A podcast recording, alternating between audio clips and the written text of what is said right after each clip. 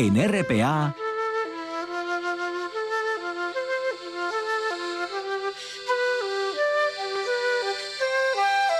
Noche tras noche.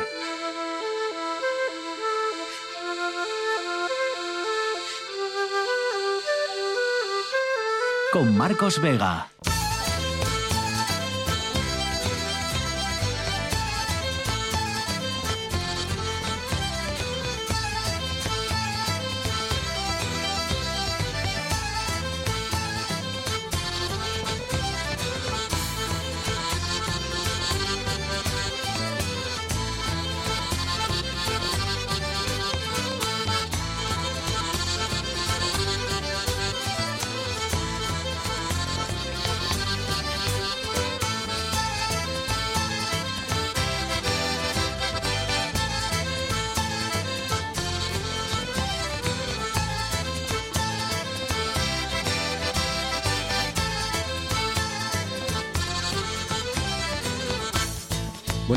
Bienvenidos al espectáculo de la radio. Ocurrió en Gijón este mediodía, se lo venimos contando durante toda la tarde y ocurrió cerca del Colegio Inmaculada. Un hombre de unos 50 años se abalanzó sobre otro y le apuñaló mortalmente primero en el tórax y luego en el abdomen. La víctima de 55 años se dirigía a su negocio inmobiliario en la calle Campo Sagrado.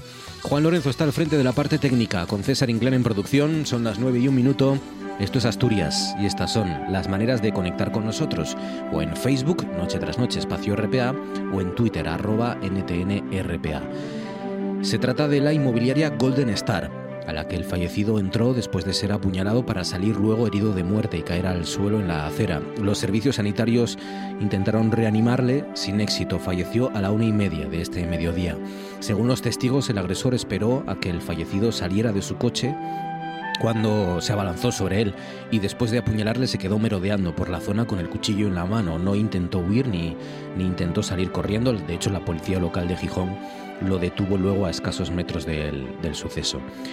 Eso ha ocurrido el día en el que mm, Arcelor ha empezado a poner la venda frente a sus trabajadores. Les ha trasladado este miércoles que hay que estar preparados, dicen, frente a los indicios de desaceleración y el debilitamiento de la actividad en el sector en los últimos meses de este año. En los sindicatos insisten en que la multinacional confirme ya las inversiones que tiene pendientes aquí en Asturias, recuerden con la mm, implantación del nuevo horno eléctrico en Gijón y con la planta directa del mineral de hierro. Sucede todo eso el día en el que hemos sabido que un juzgado de Barcelona ha reconocido el derecho a teletrabajar, el 100% de su jornada laboral, a un asturiano, a un asturiano que debe cuidar de su padre enfermo aquí en, en Asturias, y al que la empresa intentó obligar a incorporarse físicamente a su centro de trabajo en Barcelona. La jueza también ha resaltado en esa sentencia la falta de empatía de la compañía hacia la situación familiar del trabajador. Y por último, todo eso sucede el día en el que el Partido Popular de Asturias ha anunciado que, que, van a fletar autobuses este domingo para el acto organizado en Madrid, recuerden, contra la negociación de esa aparente o presunta o posible ley de amnistía. El secretario general de los populares aquí en Asturias, Álvaro Queipo, ha apuntado que los autobuses saldrán desde Oviedo, Gijón y Avilés en este domingo en el acto que va a tener lugar en Madrid por parte de, del Partido Popular. César Inclán, buenas noches. ¿Qué tal, Marcos? Buenas noches. ¿Qué más cosas han sucedido este miércoles en Asturias? El Parlamento de Irán ha aprobado este miércoles un proyecto de ley que endurece los castigos contra las mujeres y niñas que violen el estricto código de vestimenta en el país, incluida la obligatoriedad del uso del velo, borrador que llegó a ser tildado de apartheid de género por expertos de Naciones Unidas. El organismo legislativo ha votado a favor de aprobar la propuesta de ley durante un periodo de prueba de tres años, por lo que el documento será enviado al Consejo de Guardianes de cara a su ratificación, tal y como ha recogido la agencia iraní de noticias MER. El jefe de la Comisión Judicial y Legal del Parlamento iraní ha indicado que el proyecto llamado Proyecto de Ley para apoyar a la familia promoviendo la cultura de la castidad y el yihad ha sido respaldado tras numerosas revisiones expertas. Expertos de la ONU indicaron que las autoridades parecen estar gobernando a través de una discriminación sistemática con la intención de forzar a las mujeres y niñas a una sumisión total. Los relatores apuntaron además a la aplicación desde principios de julio de un nuevo sistema de castigos en relación al uso del velo, acompañado del despliegue de agentes de la policía temporal tras meses de retirada por las protestas a raíz de la muerte de la joven kurdo iraní Hassan Mini en septiembre de 2022, cuando se encontraba bajo custodia tras ser detenida en Teherán por supuestamente llevar mal puesto el velo. 5 sobre las 9, a esta hora en RPA nos vamos a las nubes.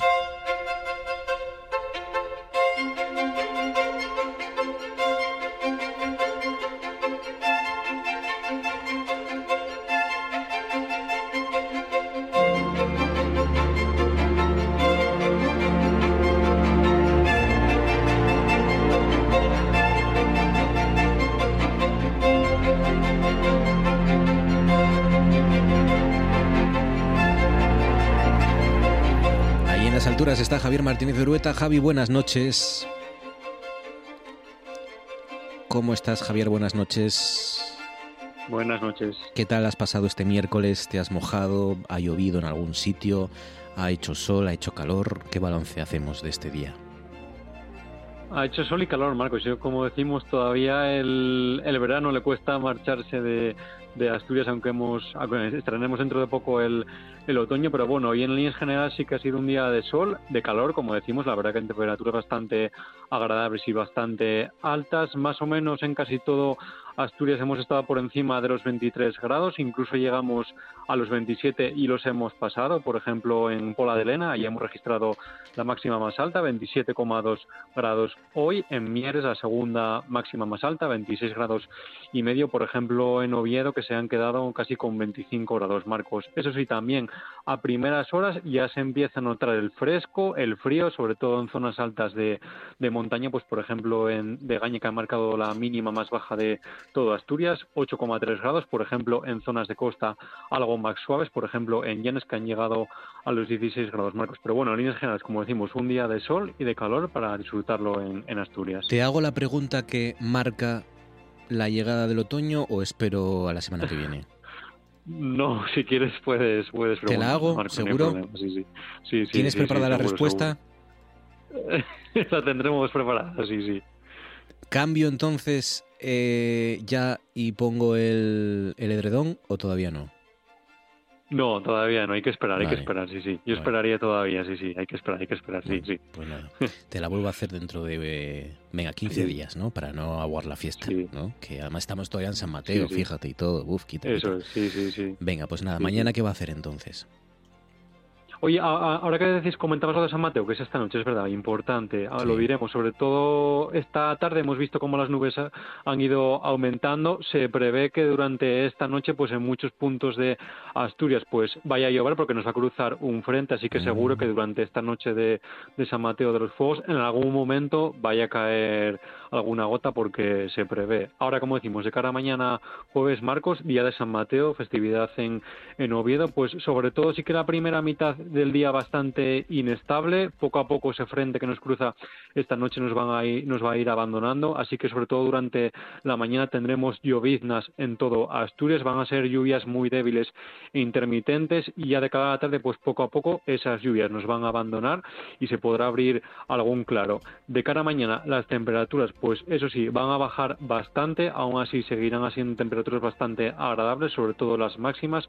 Nos moveremos con las máximas en torno a los 18 y 20 grados y sí que a primeras horas pues notaremos ese fresco, ¿no? Sobre todo en zonas de costa y del interior pues mínimas entre los 10, 12 grados, en zonas de montaña mínimas más bajas entre los 8 y 9, pero como decimos, de cara a mañana, Marcos, sobre todo tendremos que utilizar los paraguas durante la primera mitad del día porque lloverá no de forma continua, pero sí en algunos momentos puntuales de la mañana, Marcos. ¿Y para acabar el viernes? Pues mira, el viernes condiciones otoñales y eso que es el último día íntegro de principio a fin del, verano, pero tendremos condiciones de otoño, lluvias que serán generales en toda Asturias, no lloverá durante todo el día de forma continua, pero bueno, sí que serán lluvias intermitentes, sobre todo se prevé que sean más intensas durante la tarde, las temperaturas de cada viernes vuelven a bajar algo más, es decir, que será un viernes de bastante fresco, las máximas no subirán en ningún punto de Asturias de los 18 grados y las mínimas también serán bastante frescas, en zonas de costa marcando más o menos los 15 grados y en zonas del interior más o menos rondando los 10 grados. pues como decimos, nos quedan dos jornadas con lluvias, sobre todo lluvias puntuales, no lloverá durante los dos días de forma completa, pero bueno, la buena noticia que tendremos dos jornadas ahora por delante de lluvias y el fin de semana nos espera un buen fin de semana, Marcos, así que lo contaremos que será un fin de semana de sol y otra vez con temperaturas más bien propias del verano, Marcos. Ah, qué guapo. Pues nada, los que estén preparándose ya o estén a punto de salir para festejar este gran día de San Mateo, pues que a lo mejor lleven un paraguas. No a lo mejor un paraguas cada uno, pero con un paraguas cada dos, pues a lo mejor ya eso que se quita, ¿no? Y luego, pues hombre, si yo que sé, el concierto de Melendi con agua, pues puede ser muy épico, ¿no? Como el de los Rolling aquel en el... Mm. Eh, en, el, en el campo del Atleti, ¿no? El Molinón. Eh, o en el Molinón. No, el que llovió fue en el campo del Atleti, en el ah, Manzanares, es, eh, el Atlético de Madrid. Bueno, fue donde llovió. El concierto al que todo el mundo fue. Eh, porque todo, mm. o todo el mundo dice que fue de los Rolling Stones. Pues nada, mm. eh, va a llover hoy en San Mateo, así que tengan cuidado, pero la parte buena es que el fin de mm. semana va a hacer buen tiempo en Asturias. Javi Orueta, cuídate mucho, un abrazo fuerte. Gracias. Un abrazo. Mañana más, un abrazo fuerte. Va a hacer bueno este fin de semana y es buena noticia porque este sábado va a haber un estreno, pero un estreno de cine especial. Es en el Cachufés de Trabau. Se va a estrenar un documental que se titula Il Moulin y es un trabajo dirigido por el avilesino Alex Galán sobre precisamente la lucha de los vecinos, 12 vecinos de ese pueblo de Degaña, que quisieron y consiguieron recuperar su molino, ¿no? Y una, una reivindicación hermosísima sobre el poder de la vecindad y de la cantidad de personas que pelean por sus pueblos en nuestras salas y en las zonas rurales asturianas. Alex Galán, buenas noches. Hola, buenas noches. ¿Cómo estás, Alex? ¿Qué tal? ¿Bien? Pues bien, estamos ya con, ganas del fin de semana. Además, justo al mediodía nos, nos confirmaban que se habían agotado todas las entradas. Estamos pensando en sacar otra tercera remesa, probamos ya por doscientas y pico y vamos, era algo que era impensable para ser eh, en el último, último valle de Gaña, pero claro, también el entorno yo creo que hace mucho. O sea, vais a llenar un pueblo de 20 vecinos o de 12 vecinos, eh, vais a meter 200 personas. Pues 200, 200 hay entradas, más invitaciones, estamos cerca de 250 y ya te digo, tendremos que sacar alguna más porque porque todavía hay peticiones. O sea que vamos a, dejar esos bosques eh, repletos de cine. Qué pasada. Y además, mira, va a ser bueno, que nos lo acaba de contar Javier Martínez de Orueta, o sea que lo, tenéis todo para disfrutarlo. Oye, em, porque el, documental en sí ya lo habías estrenado, Alex, o, o no, o has esperado para estrenarlo en Trabau. No, no, es la primera vez que se va a ver. De hecho, los, eh, los propios protagonistas no lo vieron todavía, no saben, no se acuerdan casi ya ni de lo que grabamos porque empezamos hace un año el rodaje y no se vio en ninguna parte y queríamos que, el primer sitio fuese Trabau. Nos parecía que lo suyo era llevarlo a, a, esos bosques que salen en la película y con esos, con esos habitantes que salen en la película y que estuviésemos rodeados de ellos y, que fuera allí. Si no era en mm. Trabau, no podía ser en otro sitio. Claro. Oye, aquí los que se remangaron, Alex, fueron sobre todo Rosa Menéndez y, Víctor García, ¿no? Sí, Rosa y Víctor, que Rosa y Víctor son los últimos cunqueiros, un, un, linaje, una, una estirpe, una cultura asturiana eh, prácticamente extinta en el suroccidente, eh, pero extinta muy entre comillas porque Rosa y Víctor siguen trabajando muy muy duro para que eso no pase mm. y ellos digamos que son un poco los canalizadores de, toda esta idea y de, y de cómo todo este concepto que nace de Vitorino García, otro mítico cunqueiro ya, ya fallecido antes de, antes de empezar a grabar la película, pues nace la idea de recuperar ese viejo molino y de recuperar la soberanía. Ellos básicamente eh, el molino lo ven como un, como un símbolo de esa rebeldía para decir, ostras, dejarnos autogestionarnos, somos un pueblo pequeño, eh, muy metido en las montañas, sabemos qué es lo que necesitamos y, vamos a sacarlo adelante, ¿no? Entonces, pues bueno, entre ellos juntan a un grupo de vecinos del valle, los, los vecinos que hay allí, y se ponen manos a la obra para solucionar un error, un viejo error, que es que cuando se construyó la nueva carretera movieron el curso del agua y el, molino dejó de funcionar. Entonces, 40 años después deciden solucionar eso y por sus propios medios, pues, pues tener ese gesto de soberanía, ¿no?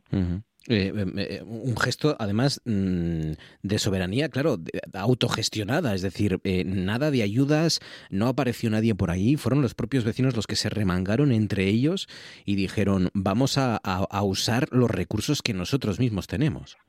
Totalmente, fueron los propios vecinos eh, en un gesto de bueno sí de, autogestión absoluto. De hecho, nosotros que participamos de, todo el proceso como equipo de rodaje quedamos alucinados de, con qué facilidad se metían en el bosque, conseguían vigas de madera nuevas para el molino, traían piedra con la pizarra, preparaban para poder retejar otra vez, eh, reconstruían el molino por dentro, movían el curso del agua otra vez y todo con los recursos que hay allí en, en su tierra, ¿no? En ese último poblado cunqueiro. Em, la película se llama Il Mulín, no lo, no lo dije mal, y no El Molín, por ejemplo, porque, porque está también recuperando la lengua precisamente de los cunqueiros, ¿no? El tisileiro. Claro, la lengua de los cunqueiros es una lengua muy, muy, muy minoritaria. Eh, ya nos imaginamos que, el asturiano en todas sus vertientes, cuando ya nos vamos a la fala o incluso al, asturiano del suroccidente, pues es cada vez menos usado. Pero el cunqueiro tisileiro directamente es una, una lengua que ellos tenían para, para entenderse dentro del gremio de los cunqueiros. Ellos cruzaban la meseta, cruzaban las montañas que nos separaban de la meseta y se pasaban seis meses cruzando la península ibérica vendiendo los utensilios de madera que, que fabrican los de forma totalmente artesanal. Y para tener un poco ese diálogo de cunqueiro a cunqueiro y poder comunicarse sin que el resto de la gente entendiese eh, pues eh, cómo utilizaban las herramientas, cómo trabajaban, pues tienen esa, esa fala que es el cunqueiro, el tisileiro, y que en la película, pues eso, se titula Il Mulín, y bueno, intentar recoger un poco también esas últimas expresiones que, que cada vez se van escuchando menos, pero que gracias a Rosa y Víctor todavía están ahí. Qué maravilla. Pues si pueden no se lo pierdan porque ya ven que lo tiene todo, si les gusta el cine, si les gusta si les gusta formar parte de un acontecimiento, porque eso da la sensación de que es lo que va a ser, ¿no, Alex? Un acontecimiento. De hecho, de hecho, creo que tenéis metros y metros de moqueta. Sí, de hecho me, me, me gusta especialmente que hables de acontecimiento porque la gente tiene que entender que es un poco lo que es, va a ser un acontecimiento. Es la primera vez en la historia que va a llegar el cine al pueblo de Trabau y los vecinos se lo tomaron tan tan en serio que no pensaron en una carpa con unas sillas de plástico, sino una carpa enorme con una pantalla de más de cuatro metros, con un suelo enmoquetado completamente, con butacas, con máquina de palomitas. O sea, decidieron hacerlo como solo ellos saben, que es hacerlo a lo grande.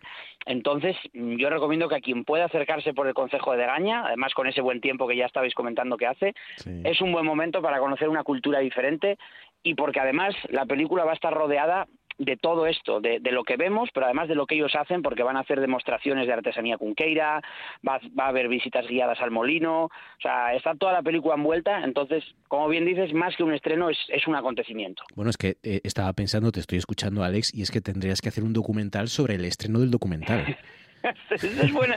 Sí, la verdad que sí. La verdad que ahora que lo dices no, estaría mal, porque la forma en la que ellos están trabajando allí, que llevan ya toda la semana montándolo todo, eh, es espectacular. Y bueno, y conciertos, o sea, es que va a haber un poco, va a haber de todo. Por eso lo llamaron el Cachu Fest. O sea, un Cachu Fest, porque el cachu es el, utensilio típico que ellos hacen, los cunqueiros. Entonces, habría que haber grabado todo este proceso. ¿eh? En eso tienes toda la razón. Qué guapo, qué guapo. Pues si pueden, no se lo pierdan. En Degaña, en, en Trabau, el Cachu Fest con el gran estreno por todo lo alto, con moqueda, con palomitas, pero también con conciertos, con espicha, con catas de vino, con eh, visitas, el pueblo entero volcado y, cientos de personas que van a ir a ir a, disfrutar del séptimo arte y, del arte de la vecindad y de la reivindicación de, este molín a través de, los vecinos. Em, bueno, por cierto, esto se, eh, eh, hay producción de TPA, ¿no? esto se va a poder ver en TPA después, ¿no? De, del estreno.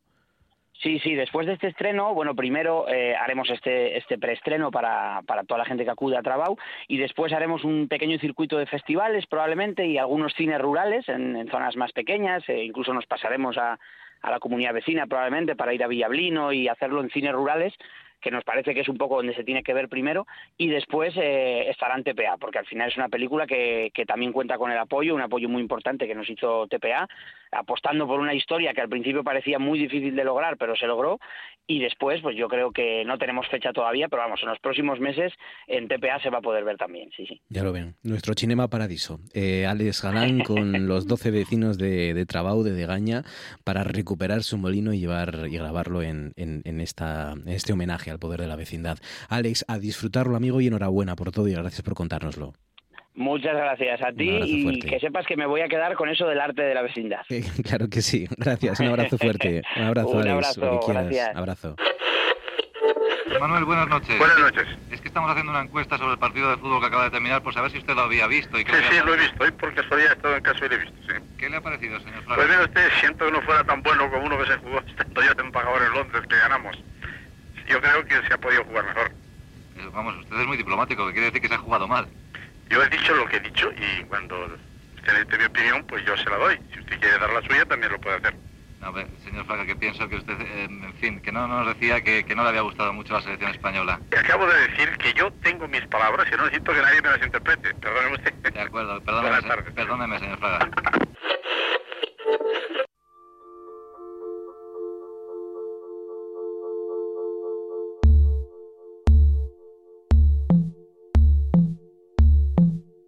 Esto es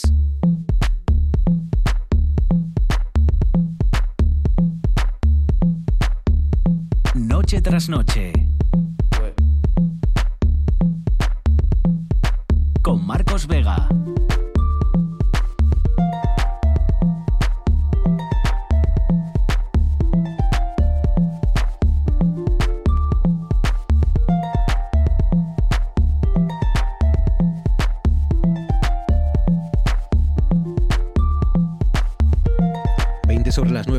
9 de Degaña nos vamos hasta Granada. Granada, tierra soñada por mí, porque en Granada está nuestro psicólogo de los animales, Ignacio Loy. Nacho, buenas noches, ¿cómo estás?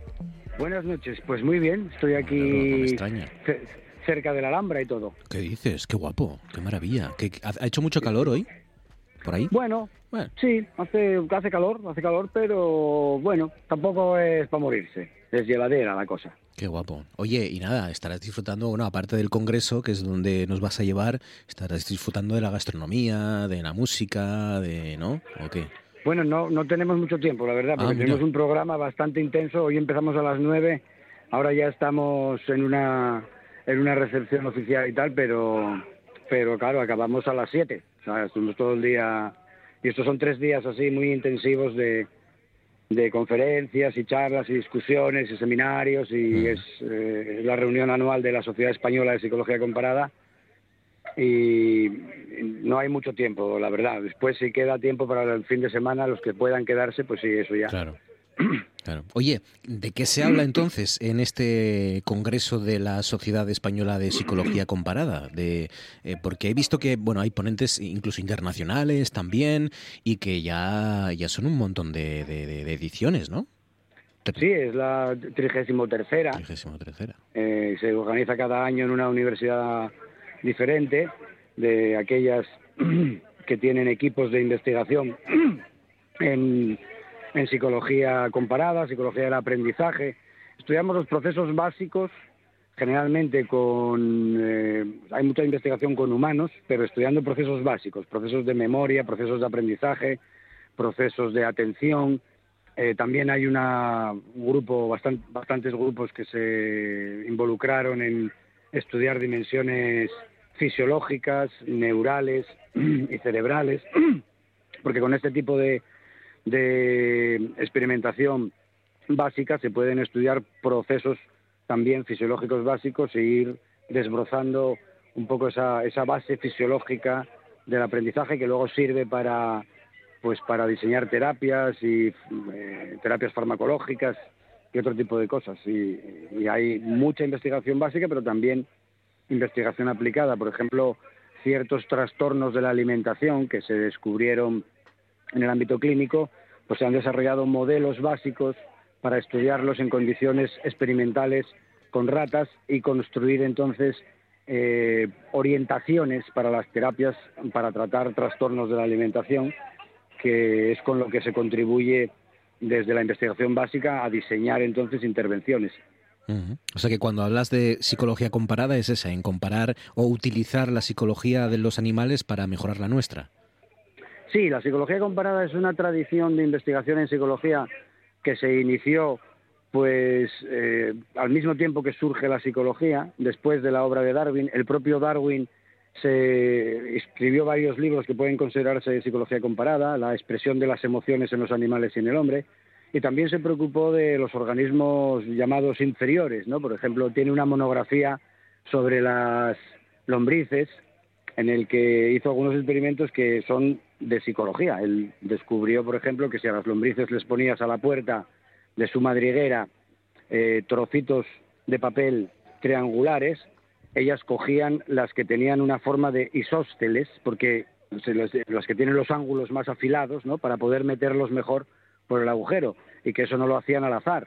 El propio Darwin dice eso, no me queda más remedio que pensar que las lombrices, pues, pues de alguna manera piensan, perciben las dimensiones y toman decisiones acerca de cómo hacer esas cosas. Y entonces ahora, después de muchos años de trabajar sobre todo con ratas y con palomas, pues ya empieza a haber un grupo cada vez más nutrido de, de investigadores que están trabajando con invertebrados. Bueno, yo llevo unos años trabajando en, en caracoles y a partir de ahí pues hay equipos que están trabajando pues con las larvas de insectos, con lombrices, con planarias, que son un gusano eh, que vive en, en, agua dulce comiendo detritus y que también con él se pueden estudiar pues dimensiones muy básicas del comportamiento y como el animal es muy simple aparentemente se pueden descubrir también mecanismos complejos que están ahí bioquímicos en el funcionamiento de su sistema nervioso. Y bueno pues nos, nos juntamos aquí unos 120 investigadores de todo el mundo para, para poner en común para discutir, para eh, pues inspirarnos los unos a los otros con nuestras respectivas investigaciones y eso siempre es muy muy enriquecedor. Porque alguna investigación por ahí que, que, que hayas eh, descubierto especialmente curiosa o particularmente interesante de las de tus colegas que, que han pasado por ahí, ¿qué se, qué se está haciendo fuera de, de la Universidad de Oviedo en, en este campo? Bueno, se están haciendo muchas cosas. Eh, eh, este es un campo muy activo porque ya, como te digo, la sociedad española se fundó ya hace 33 años y, es un, y desde el principio tuvo muchos contactos con los investigadores más eh, punteros de nuestro campo que suelen asistir a nuestro congreso y pues hoy, por ejemplo, pues se han presentado cosas sobre el proceso de la extinción, que es un proceso muy estudiado en aprendizaje, un proceso muy básico, ¿no? Cuando un animal aprende a dar una respuesta para obtener un refuerzo, cuando tú interrumpes la administración del refuerzo, esa, esa respuesta se, se pierde, se va, se va debilitando y acaba por desaparecer. Pero puede reaparecer.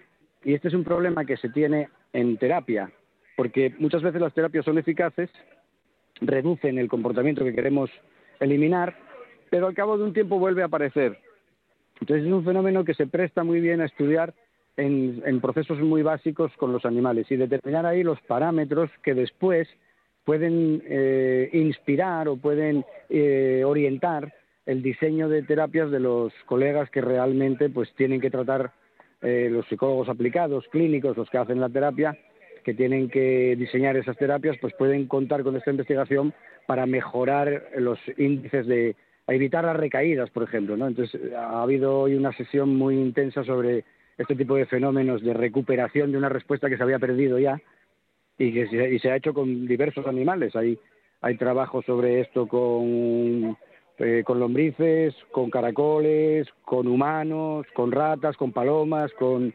con eh, estorninos y mañana se va a presentar una cosa sobre, mm, sobre por ejemplo, con jirafas.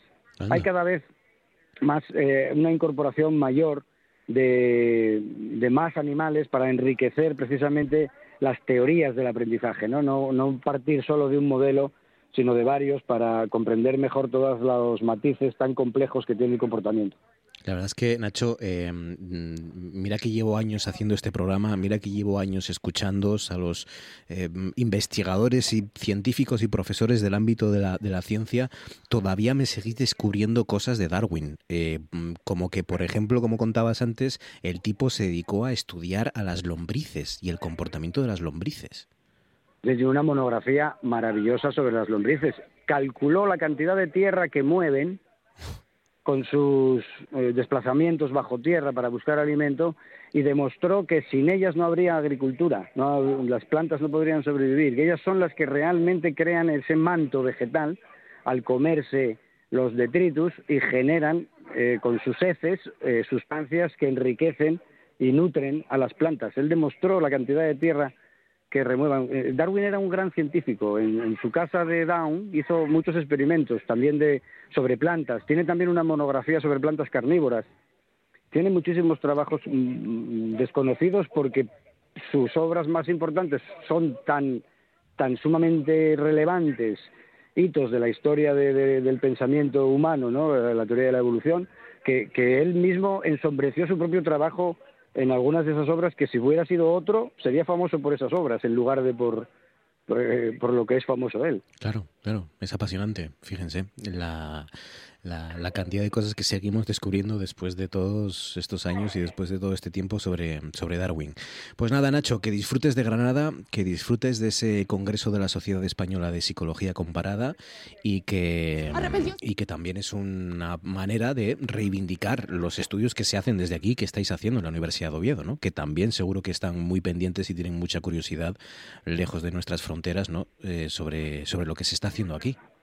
Bueno, sí, nosotros empezamos aquí presentando esos trabajos sobre caracoles y ahora ya, ya digo que hay un, un grupo más, más grupos de investigación que están trabajando con invertebrados y de hecho hay una sesión íntegra dedicada al aprendizaje en invertebrados que, que ya se ha ganado su espacio en la propia Sociedad Española de Psicología Comparada. Sí, ya, ya no es algo excepcional, una cosa un poco exótica que el de Oviedo viene con cosas de caracoles, sino que ya hay ya hay un corpus de, investigadores que, trabajamos en estas cosas y que tienen además mucha trascendencia porque estudiar lo más básico nos permite estudiar el nacimiento de la cognición o de la inteligencia o de la conciencia, ¿no?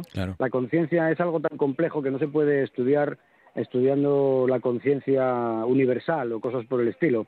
Eh, experimentalmente se pueden estudiar otras cosas y eso nos, nos puede indicar cómo surgió, cómo empezó la vida a usar la experiencia y la conciencia del propio animal y el conocimiento que adquiere del medio para sobrevivir y esto es a lo que se dedica la psicología, claro. Hmm. Ya no eres eh, el de Oviedo que se dedica a los caracoles, pero tú fuiste el de Oviedo que se dedicaba a los caracoles cuando no demasiada gente no se, se fijaba, como siempre ha reivindicado aquí, en los organismos tan básicos.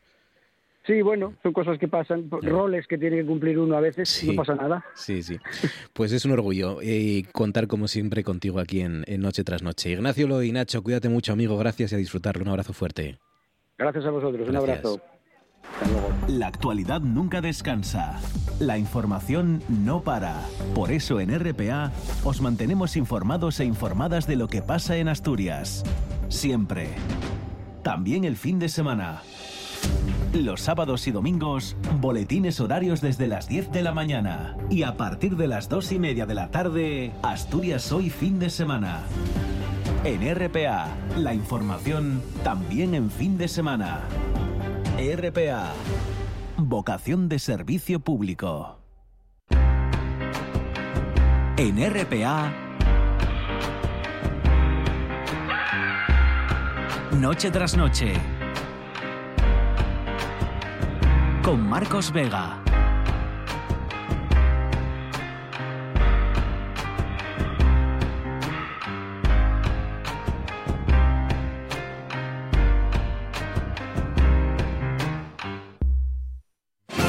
Cosas que pasan en Noche tras Noche. Si vamos personaje por personaje, detrás está prácticamente toda la tabla redonda. ¿eh? Tenemos a Luke Skywalker, que es el, joven Arturo, ¿eh? desconocedor incluso de su, de su destino tenemos a Excalibur, que es la espada láser, que de hecho pues la recibe, es la, espada perdida. En el caso de Arturo era la espada perdida por su padre Uther Pendragon. En el caso de, Luke Skywalker es, también. Tanto Obi-Wan Kenobi como luego el maestro Yoda son los equivalentes a Merlín, es el que educa al joven Arturo. ¿eh? Eh, la princesa Leia, evidentemente, es eh, Ginebra. Han Solo es el, Lanzarote pícaro. siempre hay ese triángulo amoroso, además. Canalla. tomado, exacto, canalla, siempre en tono de comedia, no es la tragedia del mundo artúrico. Y luego Darth Vader es Mordred, es decir, es el, caballero que traiciona a, la tabla redonda que la lleva a su, final, en este caso a los caballeros Jedi. ¿no? Hay mucho y él lo ha reconocido. Pues 33 minutos, casi 34 ya sobre las 9 de la noche, continúan en la sintonía de RPA, esto sigue siendo noche tras noche y llega el momento de arrancar el tú antes molabas con la noticia que nos deja este miércoles que tiene que ver con la película seleccionada para ser para representar a España en los próximos en la próxima edición de los premios Oscar y esa va a ser La Sociedad de la Nieve que los oyentes más fieles habrán oído hablar de ella porque aquí lo comentamos cuando en su momento ya hace ya algunas semanas, ¿no? Se supo que Bayona estaba haciendo una especie de remake o de, bueno, contar a su manera la historia de Viven, ¿no? De ese accidente en los eh, Alpes y, y, esa película, La Sociedad de la Nieve de Bayona, va a ser candidata por España al Oscar a Mejor Película Internacional en la próxima edición de los premios Oscar, que va a ser el 10 de marzo en el Teatro Dolby de Los Ángeles.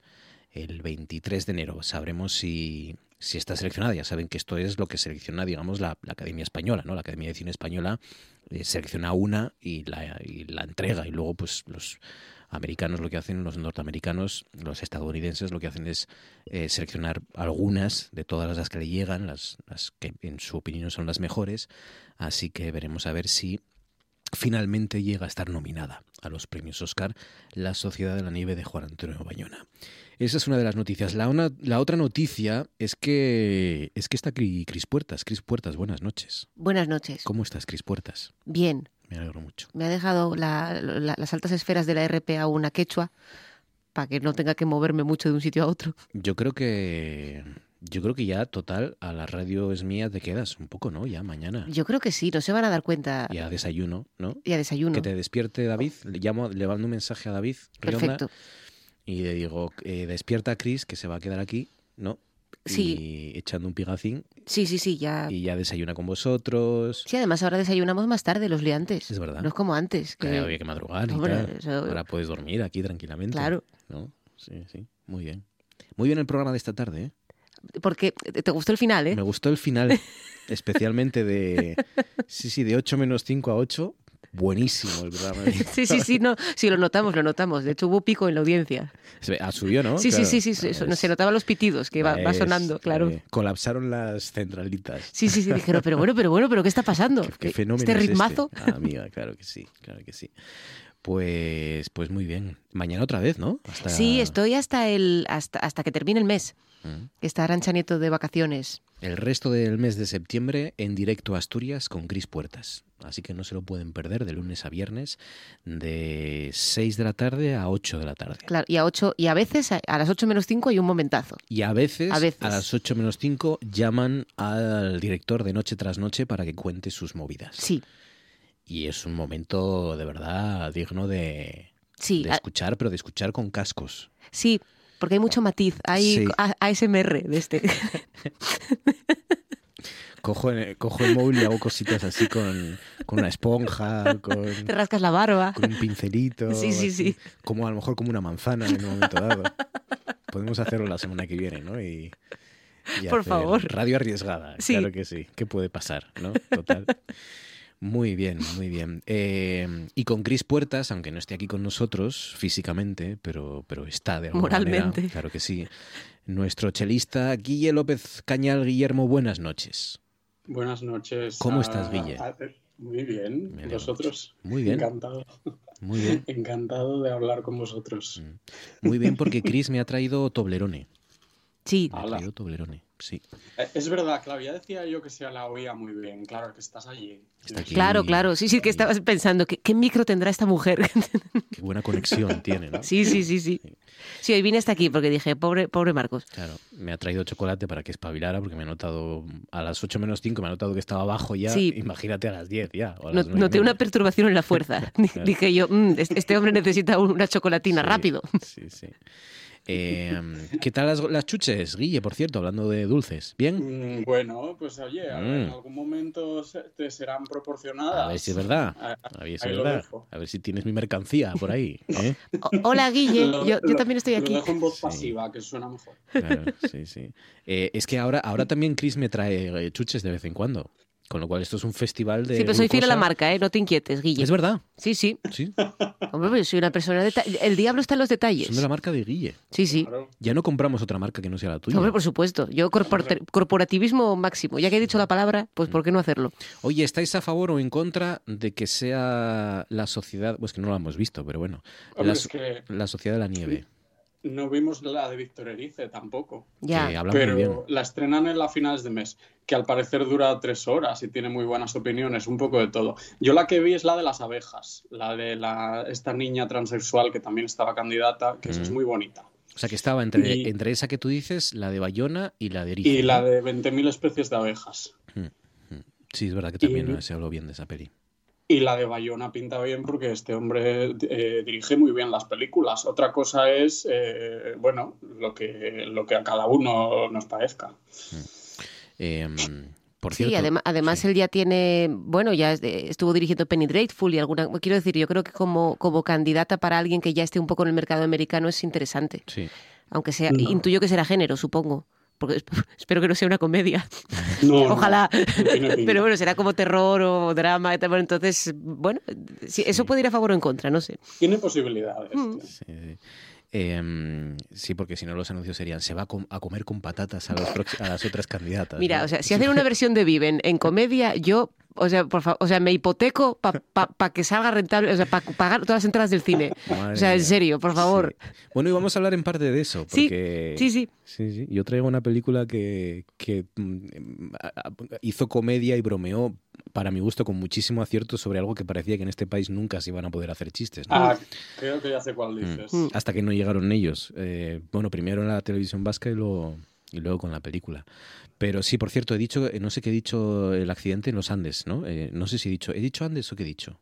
o, los, o, los, Apeninos. Igual dijiste Alpes. Alpes he dicho, no sé. Pero está bien, no pasa nada. Pero estás poniendo a prueba la audiencia. Esto es por si te cogen ideas o datos para que sepas es el copyright. Es lo de es como en los podcasts. Si hay que dejar un dato que está mal hmm. para que la gente si te lo roba. Pues a, los, a los críticos les, más o menos les está gustando la película de Bayona. Eh, al de Fotogramas le gustó, al del Mundo también, al de la SER también, al del diario.es también, al de Variety. Variety. Variety. Variety. al, de Variety. al de Variety. Y, y, es verdad que, como decía Chris, pues es un hombre que en Estados Unidos ya es muy conocido. Hmm. Ya es un personaje y un nombre que, que, que reconocido. Así que, bueno, pues a ver, lo podemos corear si lo nominan Bayona, porque Erice no te permite tanto el lololismo, ¿sabes? De estas cosas, que esto como, como audiencia. Tened en cuenta que, claro, la, la, gala va a ser el 10 de marzo, que el, 11 es mi cumpleaños. Entonces, claro, yo, yo abogo por la juerga. O sea, este, este, año tiene que ser a chupitos, o sea, hacemos fiesta. O sea que la, eh, espera, la, la, ceremonia es la madrugada del, del, 10 al 11 o del 9 al 10? Del 9 al 10. No, no, del 10 al 11. Del 10 al 11. O sea que Claro, tu cumpleaños va a ser en mitad de la gala. Bueno, me vuelvo loca. Ojo, ¿eh? A chupitos, chicos. O sea, empezamos a pensar cosas que... ¿Hacemos una quedada? Hacemos una quedada. Yo creo que sí, ¿no? Sí, ¿no? Guille. Guille. Ojalá se pueda. ¿Cómo se va a poder? ¿Que nos van a encerrar otra vez? No, tengo, no tengo certezas. Todavía queda mucho para Tiene una agenda muy... Muy complicada. Muy complicada. ¿Dónde tocas, por cierto, Guille? ¿Se puede decir ya o no? Este sábado hay eh, estos conciertos que se llaman Candlelight, eh, que, que ahora están de moda por alguna razón, pues se hace, voy a tocar uno en Gijón con cuarteto, con tres compañeras, vamos a hacer las, las estaciones de Vivaldi en la, en la, colegiata de San Juan Bautista de Gijón, ah, este sábado, a las 7 y luego otro pase a las 9, por si alguien llega tarde. Ah, qué guapo. Qué guapo. Qué guay. ¿Cuántas veces has tocado las cuatro estaciones de Vivaldi? Pues no lo sé. porque, porque en diferentes formas, yo qué sé, cuando uno es estudiante las toca mucho de, muchas formas distintas y luego se, se ¿cómo decir?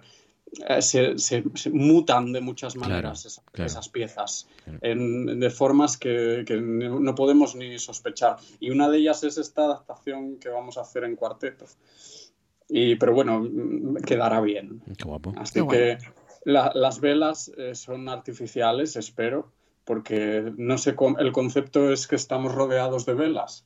Sí, son, son, LEDs, creo que son LEDs. Eso. Por eso no vaya, vaya calor, ¿no? No, hombre, y que, y que a ver, que hay una gasa o cualquier cosa. Tú no puedes estar desconcentrado mirando a ver si hay fuego en el lugar en el que estás. Claro. Bueno, y es que hay tantos estímulos, pero bueno, uno ya se va haciendo inmune a todo lo que ocurre, porque vamos, ocurren tantas cosas en un evento de estos. Yo casi, casi preferiría eh, ver un concierto ya con con gente quemándose a lo bonzo, ya casi que tosiendo, fíjate. Casi lo prefiero. Las toses.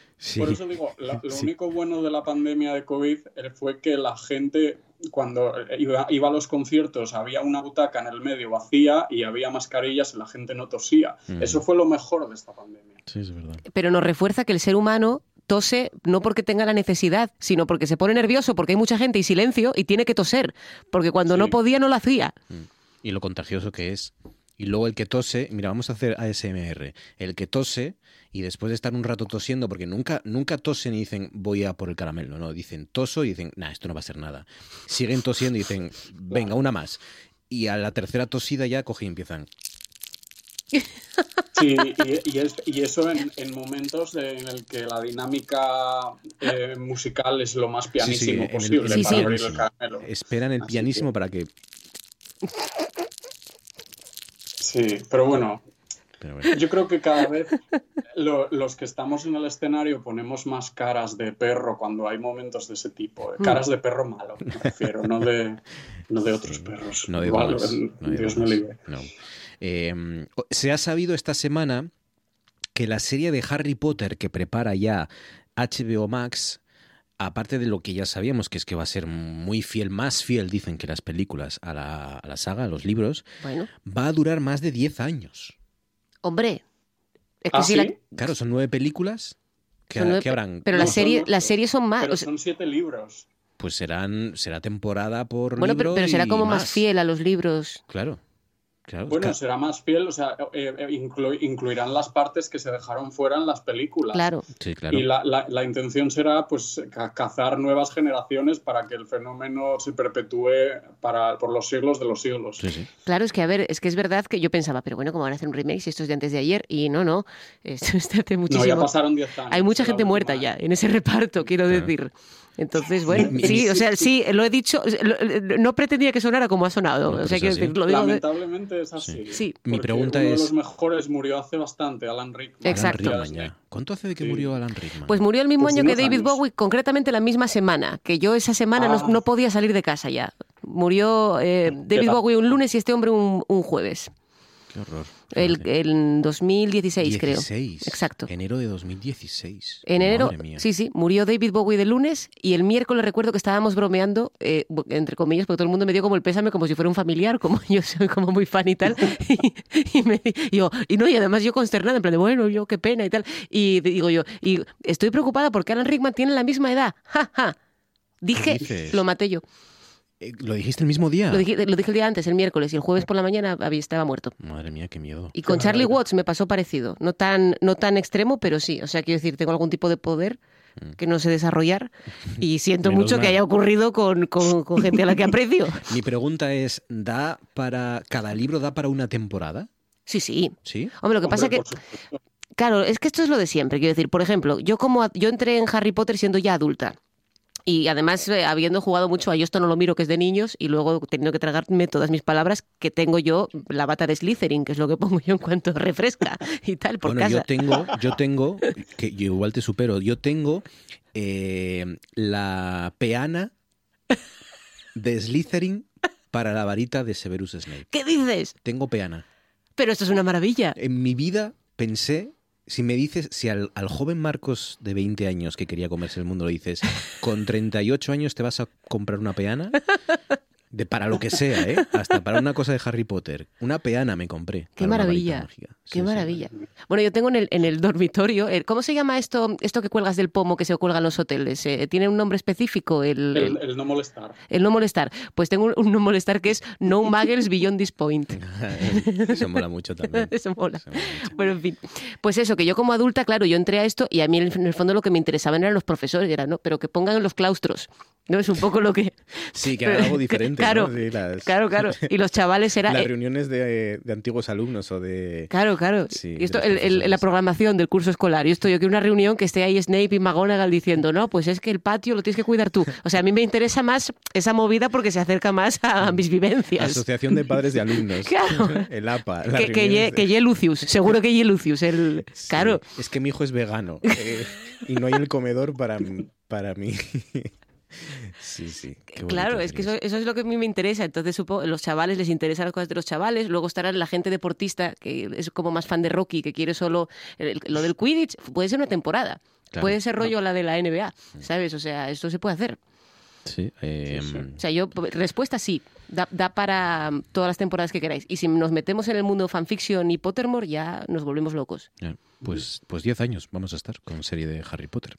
Marcos, ah. ¿pero tú no leíste los libros? No he leído los libros. Ah, pues ya ah. sabes. No.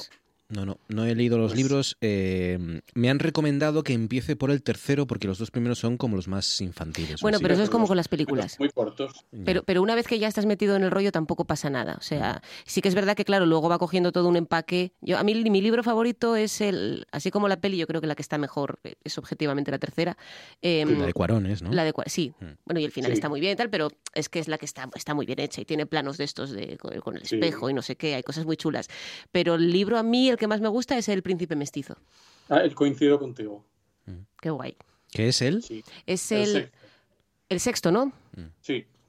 Pues es que mi idea era empezar con, Canción de Hielo y Fuego, pero claro, no, no puedo abordar los dos, los dos universos así de, Igual sí. al mismo tiempo. Hombre, no, vas a tener vida social, también te digo. Mm. Bueno, pues nada, contadme cosas que hayáis visto, que queráis sugerir. Eh, bueno, yo he visto cosas, ¿eh? Yo he visto cosas que nunca me preguntáis a mí por las cosas que he visto. Ya, no te tenemos nada en cuenta. claro, yo he visto muchas cosas esta semana. Por ejemplo, he visto Guille, y esta te va a gustar, bueno, os va a gustar a los dos, les va a gustar a, ustedes también. Tenía muchas ganas de verlas porque fue como un poco la película francesa del año pasado y no la había visto, Las Ilusiones Perdidas. Y ¡Ay, qué maravilla! Es maravillosa, me gustó mucho. Me gustó mucho. Es, una película muy accesible. Es una está basada en una novela de Balzac que, que, pues es mm, otro al que hay que recuperar también, aparte de leer a Harry Potter hay que leer a, Balzac, que, aparte de un gran escritor gigantesco, pues es muy atractivo y, sobre todo es muy interesante para conocer esa época post-napoleónica, ahora que seguro que en los próximos meses se habla ahí mucho de Napoleón con el estreno de la película, pues para, para conocer lo que dejó y cómo era la, Francia que dejó Napoleón, pues esta película está, está muy bien, está muy bien ambientada, es de estas películas históricas que sin grandes eh, derroches de, digitales ni de presupuesto, aunque seguro que tiene mucha pasta, ¿eh? pero bueno, no es una superproducción de Hollywood y sin embargo aprovecha muy bien los detalles ¿no? y, no, mm. no, te enteras de que no hay tanto dinero como una superproducción para adaptarlo porque, porque está todo muy cuidado y lo, y lo importante está muy bien adaptado históricamente. Y, y luego la película es, eh, es muy interesante, lo tiene todo. Tiene comedia, tiene drama, tiene amores, tiene... A mí me gustó muchísimo, me gustó muchísimo.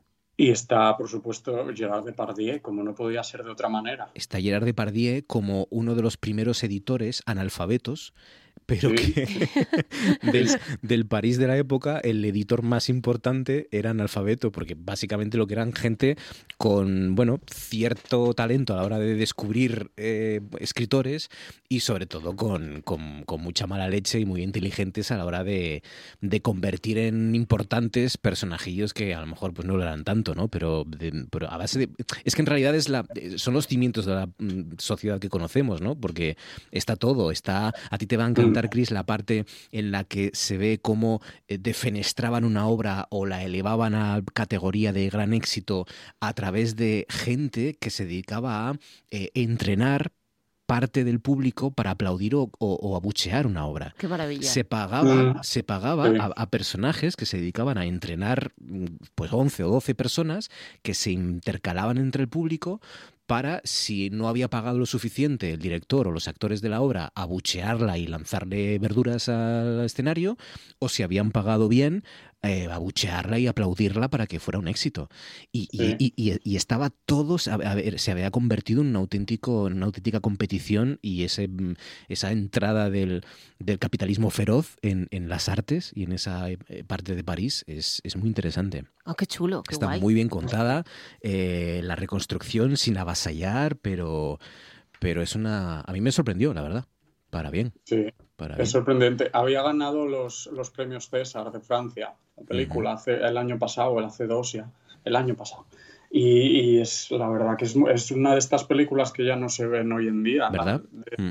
De, historia de auge y caída y encima desde el punto de vista de adaptando los franceses a su propia literatura, que es lo que lo que antes se solía hacer en Hollywood. Sí, sí. Ese juego de poder, ¿no? Entre, entre realistas y republicanos, entre la aristocracia y la, y mm. la burguesía que emerge, eh, entre los privilegiados y, y, los que mm, tienen que luchar y, peleárselo eh, con el todo vale, con el todo vale, ¿no? que es, que es la, mayor crueldad, ¿no? que los que mm, lograron sobrevivir en, en aquellas sociedades y en aquel París de, esa época tuvieron que hacerlo a base de, de, perder cualquier complejo y cualquier principio ¿no? y cualquier escrúpulo, pero, mm, pero está muy bien. Las, mm. em, las ilusiones perdidas.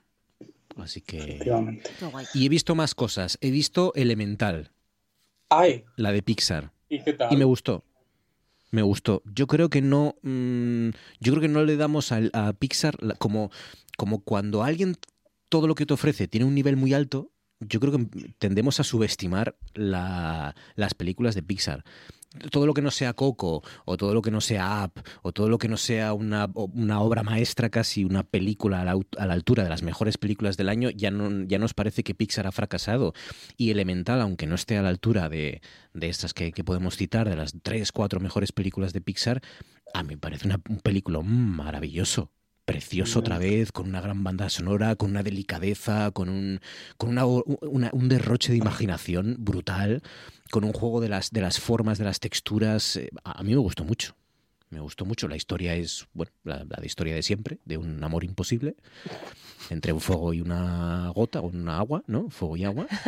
Eh, nos, el zodiaco, va. Lo han, sí, nos lo han contado mil veces, pero, pero visualmente es, es, a mí me parece muy hermosa, la verdad. Pues Qué guay. Me, ganas. Y luego ya acabo con otra, es que he visto muchas cosas esta semana. Eh, otra que también os va a gustar, que se titula Land of Mine, creo que aquí se tradujo ah, como Bajo la, Arena. Sí, la has visto, Guille. Es danesa, ¿no? Sí, una película danesa sobre una historia que no conocía, que es eh, claro, cuando los eh, nazis, eh, cuando, cuando los aliados y, los eh, soviéticos ganaron la Segunda Guerra Mundial, en algunos territorios de Dinamarca, en la costa danesa fundamentalmente, que era donde pensaban los nazis en un momento que iba a, llevarse a cabo el desembarco, aunque luego fuera en Normandía, pensaban que los aliados iban a desembarcar en la costa danesa, que es muy larga, pues lo que hicieron fue llenar de minas cada centímetro de costa danesa. Entonces lo que hicieron los daneses fue obligar a muchos de los, eh, de los eh, presos, de los eh, militares nazis alemanes que, que, había, que, estaban, que estaban detenidos, que habían sido apresados, usarlos para, mm, no sé si existe la palabra, desminarizar la, costa danesa. ¿no?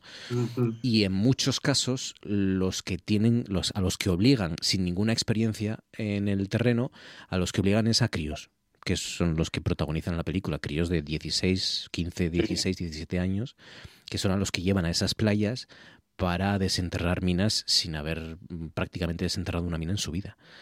Con lo que eso supone, ¿no? Y, y me gustó mucho. Me gustó mucho. Está bien, sí porque hay un contraste, mm, a mí me pareció muy interesante el contraste entre la belleza de las playas danesas y las escenas eh, mm, pues, pues muy bonitas, muy hermosas de, la, de la playa, del mar, de las arenas y demás, con la crueldad de niños literalmente explotando por los aires. Mm. Eh, entonces, eh, la relación que también se produce entre los ciudadanos daneses que han estado sometidos al ejército nazi durante años y a la crueldad de los nazis durante años y esa crueldad trasladada luego a esos críos, ¿no? a esos soldados eh, alemanes que, tienen apenas 16 y 17 años, también es muy interesante y, la película está muy bien. Mira que nos han contado ya historias que parece que ya no quedan historias que están agotadas ya sobre la Segunda Guerra Mundial. Pues esta dentro de las historias que quedan, de las pocas historias que quedan por contar, a mí me pareció muy original. Muy original en el tema en, y en la manera de contarlo, claro. Sí, había estado en su día, la nominaron a Mejor Película Internacional. Mm, fíjate. Mm. Pues está muy bien, es muy recomendable. También creo que está en, ahora lo miro, pero creo que está en Netflix. En filming. En filming. Y en Amazon. En Amazon, pues sí, si la vi yo, entonces es que está en Amazon. Pero es cierto que en Amazon últimamente cada vez, cada vez es más de pago, ¿os dais cuenta?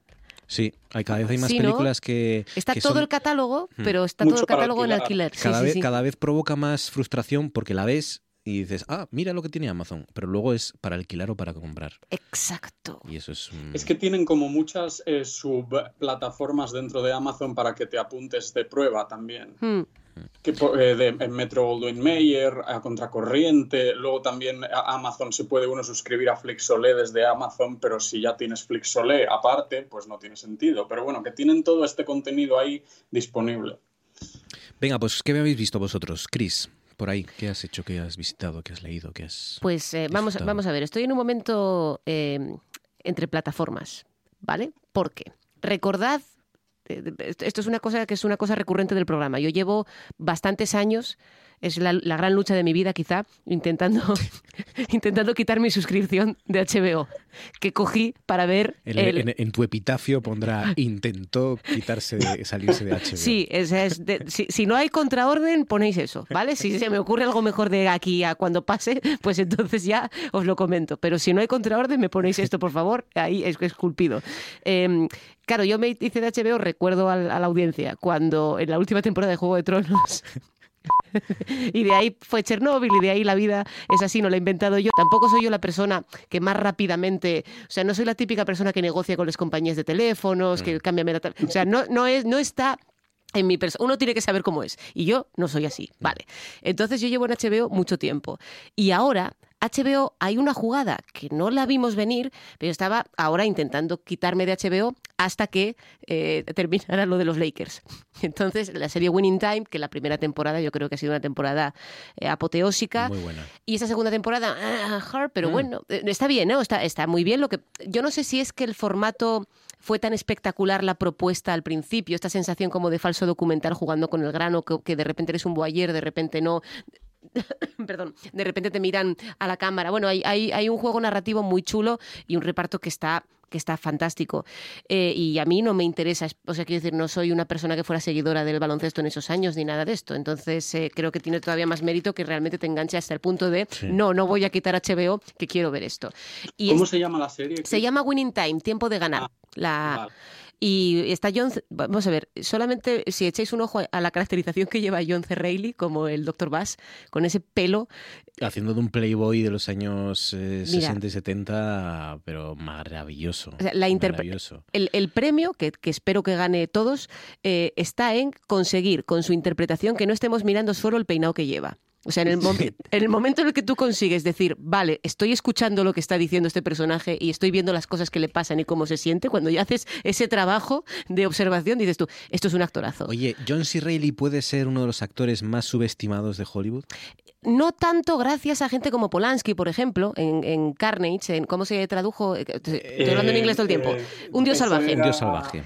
claro, que además él llegaba y decía esto de yo no sé qué hago aquí. Y este tiene un poco ese rollo de Jeff Daniels que coquetea coquetea también con, con, lo gordo y con lo fino, ¿sabes? Entonces a veces puede dar esa impresión, pero John C. Reilly es...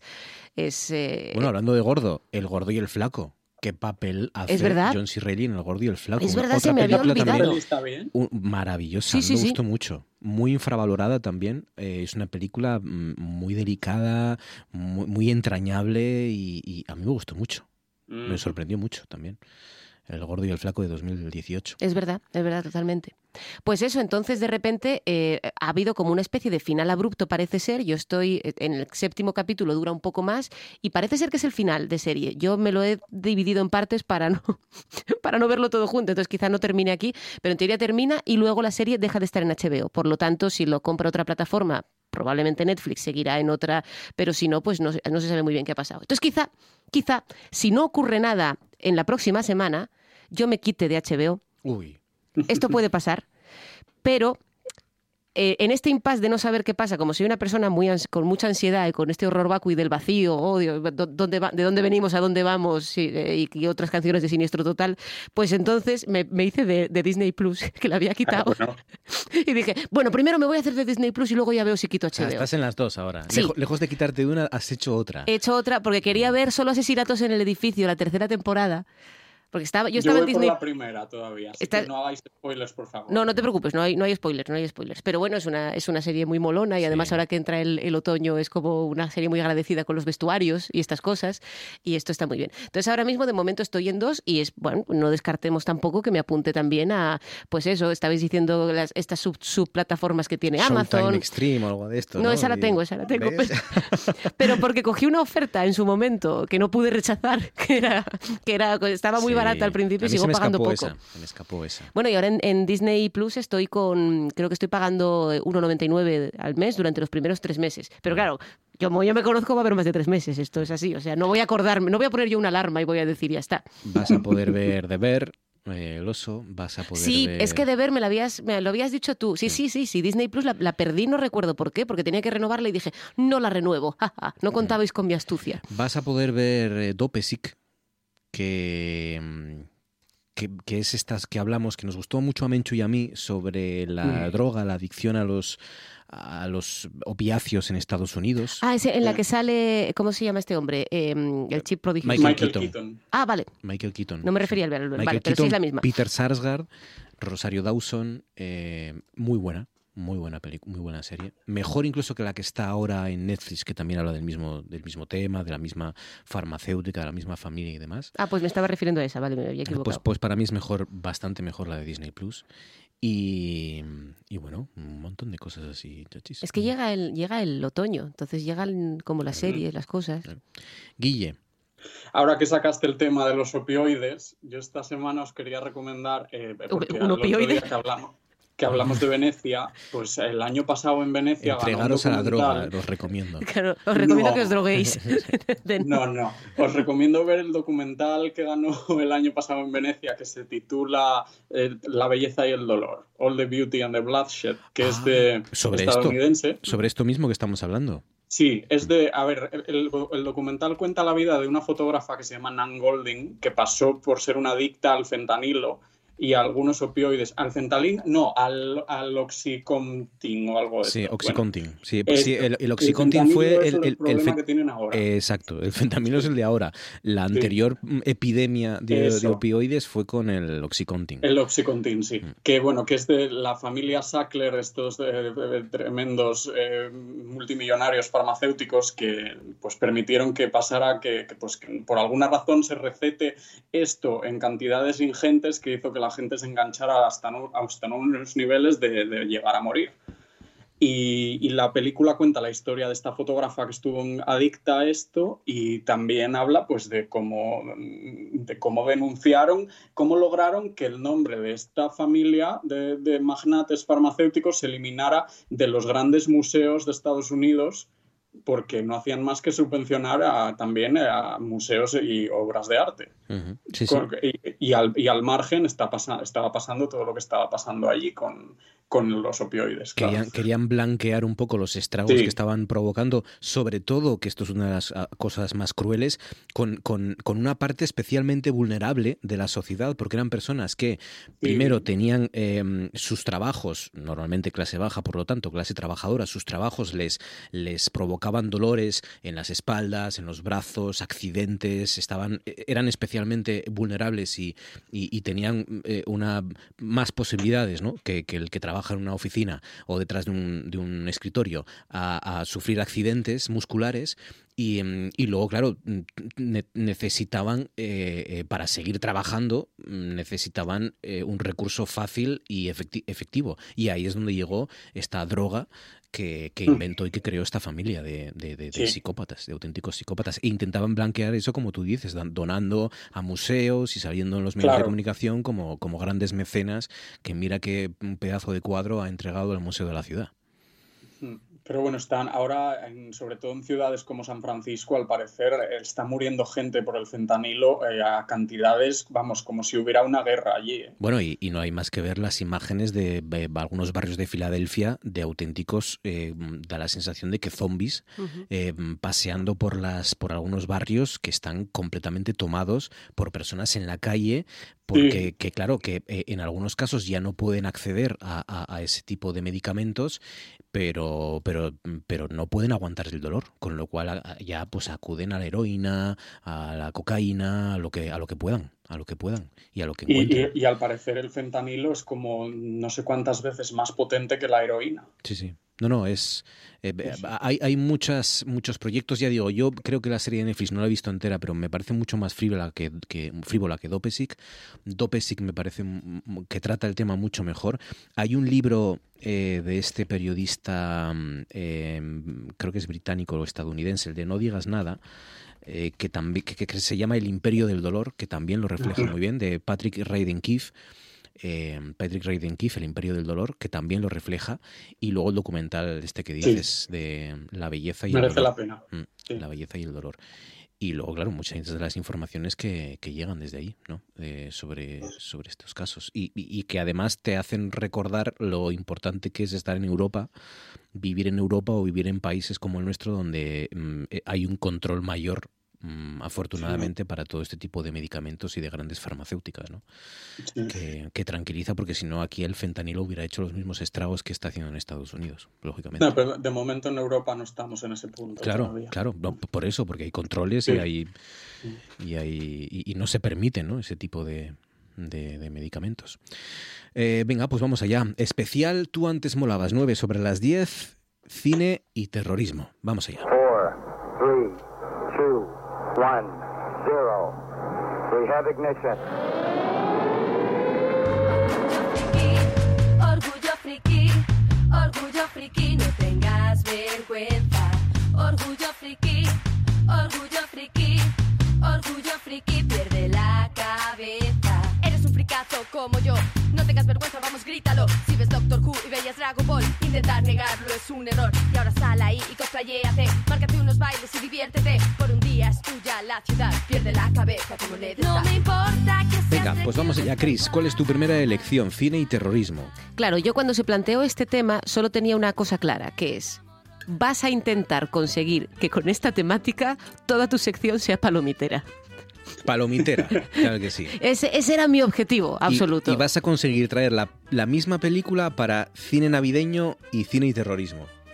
Eh, no, porque en cine navideño igual traigo Ice White Chat o algo de esto. o sea, quiero... ¿Verdad? o sea, yo sí es por llevar la contraria, si tampoco pasa nada. ¿Y cuáles has elegido entonces? Pues efectivamente, eh, voy a empezar con la, el tropo habitual del, terrorista de que se utiliza en el cine de acción, pero en este caso con un giro importante que yo, hombre, ahora mismo se podrían hacer spoilers sobre que hay un giro relacionado con el tema del terrorismo, pero igual hay nuevas generaciones que igual que no han visto Harry Potter, no han visto La jungla de cristal. Yo, culpable. Ojo. ojo, ojo, perfecto, de acuerdo, muy bien, pues tengo esto aún más en cuenta.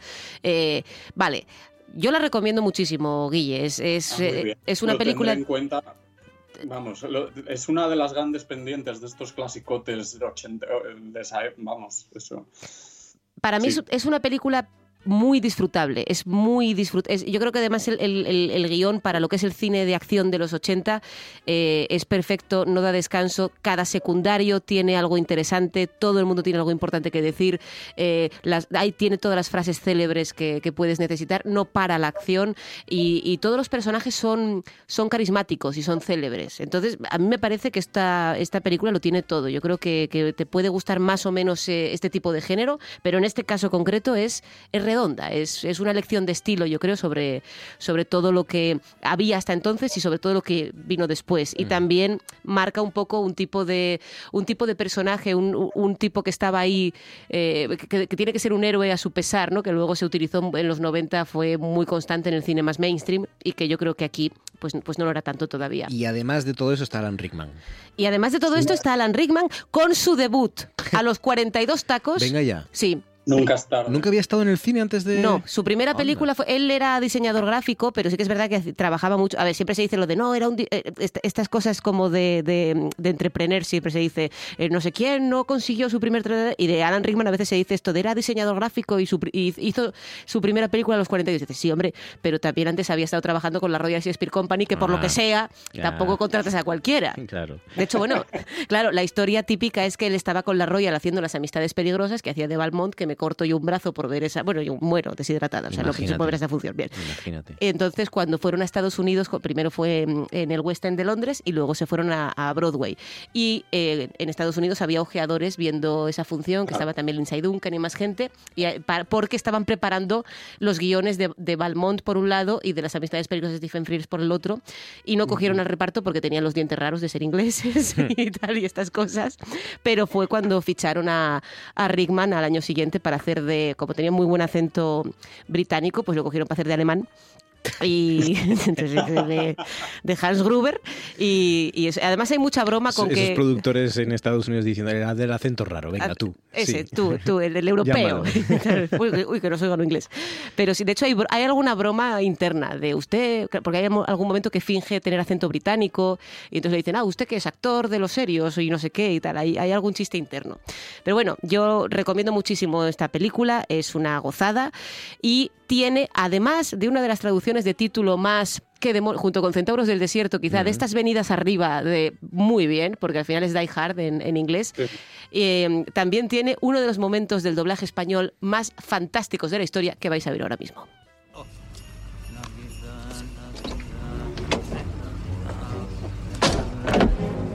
¡Ay, va! ¡Me cago en la leche puta que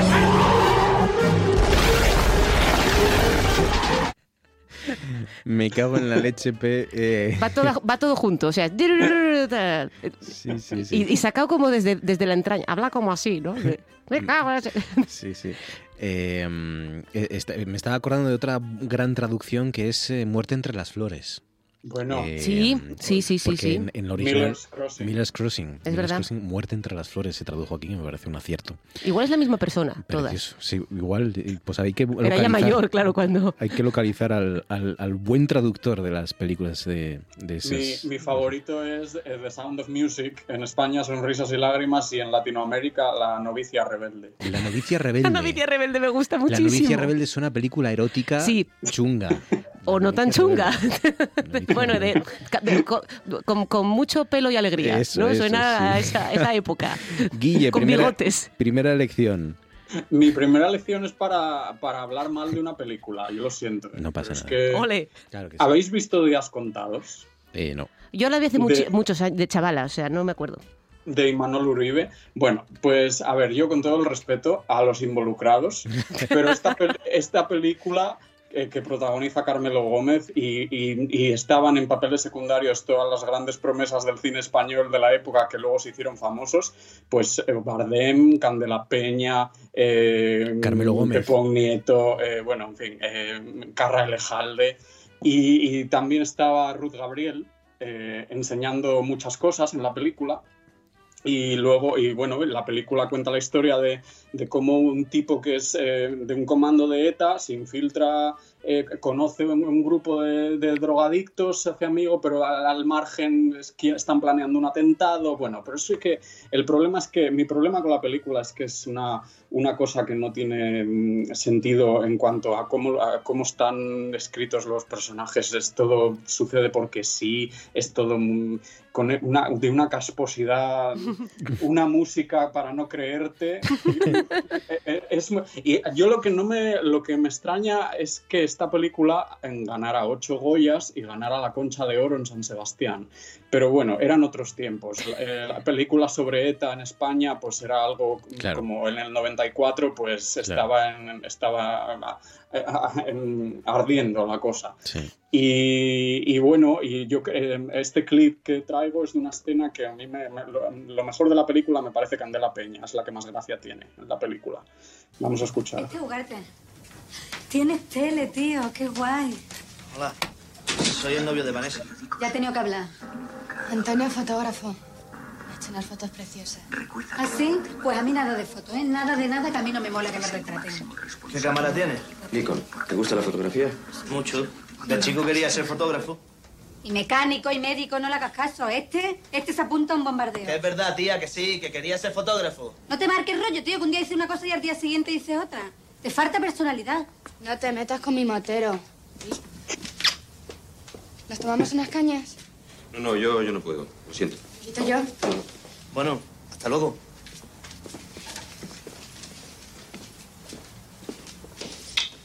Eres un sol. ¿Habrá algo que no pueda hacer Candela Peña que no pueda levantar incluso con este guion. levanta ella sola la película. Sí es. Días contados de Manuel Uribe, una película que no le recomienda sobre terrorismo ver eh, Guille López Cañal. Mm, no. Eh, bueno, yo voy a poner solo una porque si no nos va a dar tiempo a las vuestras, pero como antes la hemos comentado y además como es tan simpático el corte que he elegido de Fede Tarras, eh, quiero reivindicar el momento en el que por fin este país pudo hacer comedia de algo tan serio como era el terrorismo de ETA y que tantas vidas cegó y tantas familias destrozó y que, y que esto supuso ¿no? un poco el, momento de, de, superarlo en cierto modo, eh, aunque todavía no, no, no, se haya superado en otros, pero, pero socialmente sí que algo pues parece que, se supera cuando ya se puede hacer humor de él, ¿no? Y, lo cierto es que eh, nos recordaron los guionistas y los autores de Fede Tarras que, que es que a veces era completamente absurdo es que era, bueno, a veces, es que eran ridículos, ridículos. Eh, esos comandos, esa gente, las ideas que tenían, en fin. Eh, escuchen, Fede Tarras. Ciencia. ¿Cuál es el principal causante de la obesidad? El azúcar. También está mal esto. ¿Por qué está mal también? Es España. El principal causante de la obesidad. ¿No sabéis esto? Esto me lo contó un profesor de Icastola. ¿Qué pasó en 1492? ¿España descubrió América? No, América ya estaba allí. Pero llegaron los españoles y se quedaron con ella. Violaron y robaron todo lo que quisieron, como en Euskal vamos. ¿Qué se trajeron de allí hace cinco siglos? ¿No lo sabéis? Os lo digo yo. El chocolate y las patatas. ¿Cómo lo oís? O sea, el chocolate y las patatas, las dos cosas que más engordan del mundo. O sea, tú quitas a España de la historia y no existirían los gordos. O estarían todos en América. Porque como las patatas fritas y el chocolate con churros no engorda nada. Pero claro, como eso no interesa al Estado español, eso no se cuenta. Pues aquí pone el azúcar.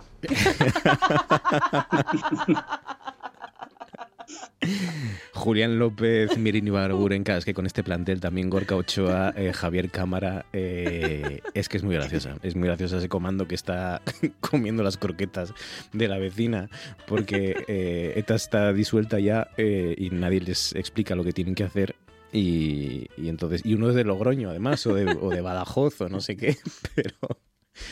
En fin.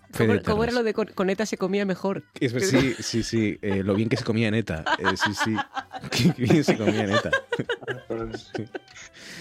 Esa es una frase recurrente del papel de Javier Cámara. Sí, sí. Venga, segunda ronda, Cris. ¿Con qué pues, continúas? Sigo con mi afán palomitero ante uno de los temas más dramáticos de la historia de la humanidad. Y voy con mi película favorita de James Cameron y eh, además es un homenaje a mi señor padre que cumple años este, este sábado y es nuestra peli favorita juntos. O sea, tenemos como pelis distintas favoritas por separado, pero nuestra peli favorita recurrente juntos porque nos lo hemos pasado siempre tan bien viéndola. La fuimos a ver juntos, si no me equivoco, al cine Bango eh, de, Piedras Blancas. Madre mía. Y, y, luego eso, la alquilábamos cada poco, tal, y, siempre, nos, o sea, siempre nos ha hecho muchísima gracia. Entonces, si uno de los dos la ve, suele mandarle un mensaje al otro, de estoy viendo, estoy viendo mentiras arriesgadas y tal. Así que eh, feliz cumpleaños, papá, va para ti. Y, es que el, nivel de, humor, a mí me hace mucha gracia esta, muchísima gracia esta película y le tengo mucho cariño además por esto que os estoy contando. Y eh, iba a traer un, chiste que me hace mucha gracia, que es este momento de el terrorista con sus rehenes eh, haciendo un vídeo y hablando de la yihad carmesí y hablando de que, eh, bueno, van a conquistar el mundo y todo barder y tal, y se empieza a acabar la batería en la cámara. Y entonces el tipo que está grabando se empieza a poner nervioso porque no le quiere decir al otro que está encendido que hay que repetir otra vez el plano y, eso es una maravilla, pero claro, es un chiste más visual que otra cosa Así que he traído otro que también es un chiste con bastante apoyo visual, pero que están Arnold Schwarzenegger y, Tom Arnold. Es un milagro que, funcionara también todo este reparto, pero funciona están todos fantásticos. Jamie Lee Curtis está fantástica, Bill Paxton está fantástico, están todos fantásticos. Hasta Tom Arnold está bien. Y, y Chuache funciona muy bien porque cuando, cuando no es comedia todo el tiempo y son puntos de comedia, es, es, gracioso lo que hacen con, alguien como él. Eh, ahí está. Hijos, Diez segundos de alegría, 30 años de miseria. Me he casado tres veces, pero he sido listo al no tener ningún hijo. No tiene por qué robar. Yo la he educado bien. Sí, pero tú y Helen ya no sois sus padres. Sus padres son Axel Rose y Madonna. Los cinco minutos que pasas con ella no pueden competir con ese bombardeo constante. Te superan en armamento, papi. No es solo que seas un mal padre, es que los chicos de ahora están diez años por delante de donde estábamos nosotros a su edad. Buenos días. Buenos días, señor. Seguro que crees que aún es virgen. No sea ridículo. Si solo tiene... ¿Cuántos tiene? 14 años, Harry. Solo tiene Pero sus 14 pequeñas años. hormonas están como una alarma de incendios. Seguro que ese guaperas de la moto se la cepilla. Ah, a Deina no. A Deina no. La ceguera no es solo un defecto de la vista, Harry. Seguramente roba ese dinero para pagarse un aborto. ¿Por qué no abres la puerta? O para droga. Pues tengo una buena noticia. La tienes para verla las veces que quieras en Disney Plus. Hombre, bueno, qué, qué buena compra he hecho. Ya, ya- ya me alegrasteis la semana. ¿Viste? Sí, sí, ahí la tienes. Guille, segunda elección. Otra que tengo pendiente, Chris, ¿eh? La Mm. tengo ganas de, de ver algún día. Ah, pues mira. Muy divertida. Mentiras arriesgadas. Muy divertida. Que, bueno, yo voy a una peli... Ahora vamos a Lira, ¿eh? Mm, En 1992, el año en que yo nací, pues hay una peli que os recomiendo... Ya tuvo que decirlo ya. Que hay una peli que, hombre, es que coincidió, tenía que decirlo. Hay una peli que os recomiendo del director eh, Neil Jordan, que es el que hizo entrevista con el vampiro y en compañía de lobos y algunas más. Y es una peli que se llama Juego de Lágrimas. Que mejor no saber mucho sobre ella, porque la verdad que para principios de los 90 es una peli muy sorprendente. Que él, él ganó el Oscar al mejor guion original por, por esta peli. Y bueno, la premisa es eh, también pues, un comando de Lira que secuestra a un soldado negro eh, como rehén y que amenazan matarlo a no ser que liberen a, bueno, pues a presos de su, de su comando de, de Lira y demás. Y luego la película, son como dos películas, tiene, da un giro y bueno, no, es que es mejor no saber mucho sobre ella porque es muy sorprendente y trata, muchos temas mm, de forma bastante original, desde la raza, la sexualidad, la identidad. eh, Bueno, es- tiene mucha amiga la película, os la recomiendo. Sale mm, eh, eh, Miranda Richardson y bueno, y actores no muy conocidos, pero que hicieron trabajos muy buenos. Bueno, sale, sale Adrian Dunbar, o Dunbar, que es el jefe de, mm, eh, de Line of Duty. Esta fantástica serie de la Ajá. BBC sobre el servicio, digamos, servicios internos de la policía británica, que, que es un actorazo también, actor británico y Line of Duty es esta que insististe mucho en que la viéramos y nadie te hizo caso. ni ¿verdad? puñetero caso me Exacto. hicisteis. Sí, sí, Os sí, arrepentiréis. pues La voy a apuntar. O os arrepentiréis. Esa sí que es mi tipo. Y el de cualquiera. Las mujeres dan problemas. ¿No lo sabías, Fergus? Pues no. Hay algunas mujeres que sí. El juego de las lágrimas. Lo único que quería era hacer una buena obra. ¿Has visto eso, Cole? ¿El qué, Gil? ¿Me ha mirado? ¿Qué te va a mirar? Y cumplir la promesa hecha a un amigo. No Video inglés. ¿Cómo lo has adivinado? Desapareciste por completo. Estoy fuera. Nunca se está fuera. Pero cuando un hombre con un pasado También vino Cómo él me gustan, de verdad, los trailers de los, de los años 90. Los trailers de los Ay, 90 que añadían el- en los artículos a los títulos. Sí, película. sí. Y te El explicaban. juego de las lágrimas. Y te explicaban todo con voz en off. Sí, sí. Sí. El juego de lágrimas. Qué maravilla. Pues nada, nos la apuntamos, yo no la he visto tampoco. Eh, Está en filming. Sí, está Merece guay. la pena, ¿eh? Sí, Merece sí. la pena. Yo sobre el IRA o sobre los inicios del IRA escogí una de mis películas favoritas que es El viento que agita la cebada de Ken Ah, Loach. mira, pendiente pasada. la peli. Preciosa película. Te va a gustar mucho, Guille. Esa Sí, seguro. Te va a gustar Esta mucho. es con el de Oppenheimer, ¿no? Con Killian Murphy. Exacto, Sí. yo, yo fue la primera vez que vi a Yo también. Murphy. Yo lo descubrí y está fantástico. Muy bien.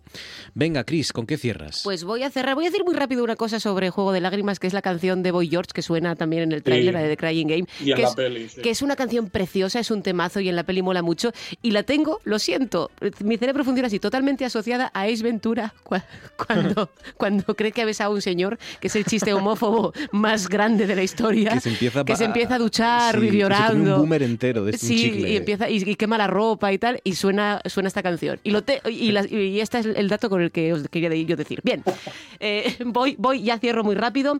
Una película que os recomiendo, es una película muy interesante, no es demasiado conocida, es una película británica de 2010 que se llama Four Lions y son cuatro em, terroristas, es una comedia absoluta sobre cuatro terroristas que van a hacer un atentado en Londres y consiguieron en el 2010 hacer una comedia en la que efectivamente pues, pues esto funciona, hay gags muy buenos, es algo irregular, pero, pero es muy chula, merece la pena y os la recomiendo muchísimo. Dos, tres, acción. ¿De qué vais, panda de cabrones infieles, Kufar? Os voy a volar la tapa de... No, no. ¿Qué pasa? ¿Qué es eso? Es de juguete, hermano. Es muy pequeña, tío. No es pequeña, hermano. Tengo las manos grandes. Para que no te localicen los federales, solo hay que hacer una cosa. Comerse la tarjeta SIM. ¿Puedo freír la mía? Son completamente idiotas, Sof. No son capaces de remover el té sin romper una ventana. Mi plan consiste en atarle una bomba a un cuervo. Creo que pasamos de los cuervos, Faisal. Dios, he contestado a la llamada del campamento en Pakistán. ¡Guacho! ¿Qué? ¡Es un avión espía! ¡Cárgatelo! ¡Corre, Guacho, corre! ¡No oigo nada! Habrá sido voluntad de Dios. ¿Cómo va a ser eso voluntad de Dios? Four Lions. En filming está. Está en filming. Es muy interesante. Es de Chris Morris. Tiene y buena pinta. Con está muy bien. Con Riz Ahmed. Sí. El Es el prota. de, El de Rogue One y el de The Night of. Sound Es- o de Y Sound of Metal, es verdad. Sound of Metal. Oh, qué peliculón, es verdad, se me había olvidado. Sí, otra película también. Sí, mm, subestimada, yo creo también. Eh, Guille, ¿con qué cierras? Pues con probablemente la peli más compleja que ha hecho Steven Spielberg, Munich, que, cuenta pues la masacre que hubo en los Juegos Olímpicos de Múnich del 72, que el grupo Septiembre Negro palestino terrorista mató a unos cuantos atletas de la, de la selección y luego la, pues la Mossad, que es la agencia de inteligencia de Israel, pues eh, encomendó la misión de matar a, a los terroristas. Y bueno, es, es muy, a mí me encanta, es muy compleja porque no expone muy bien las dualidades de ambos lados y está protagonizada por Eric Bana y salen también Jeffrey Rush y más actores por ahí, tiene muy buena música de John Williams y también funciona como un thriller espectacular. Sí, sí, ¿Os- ¿la visteis? Sí, Sí, sí, a mí sí. me sí. gustó mucho. Sí, a mí también. No podéis recuperar un país que nunca ha existido. Hablas como un judío. No me jodas.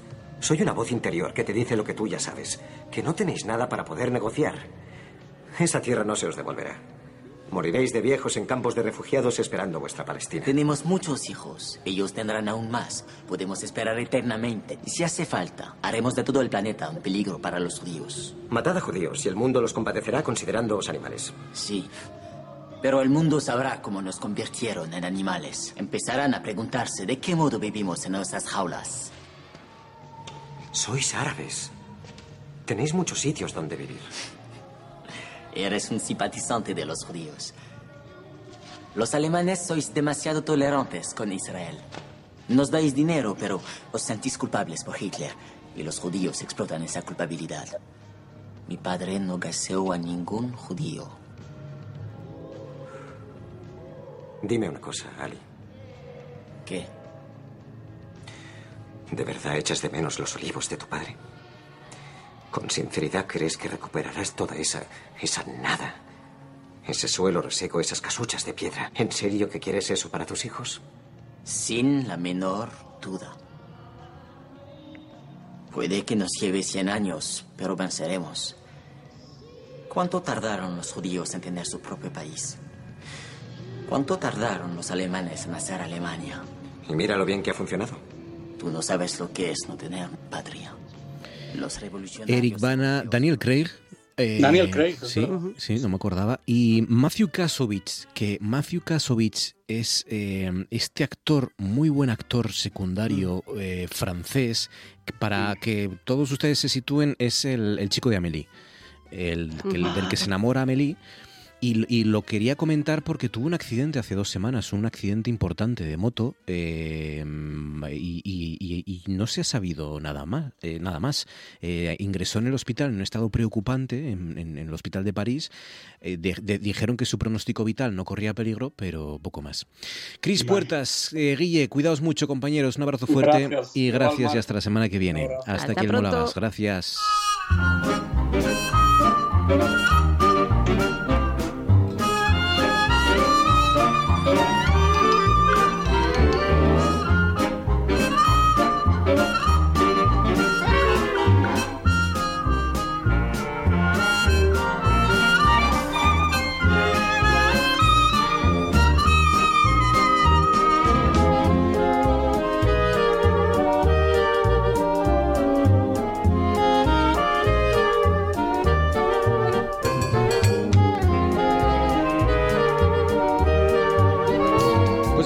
una vez más, un miércoles más, nos cuenta sus historias y nos preocupamos además por su trabajo que pueden seguir y que yo sé que siguen cada semana en TPA, en los informativos de TPA, con Javi Caso, Javier González Caso, periodista, historiador, corresponsal de TPA en Cangas de Onís. Javi, buenas noches.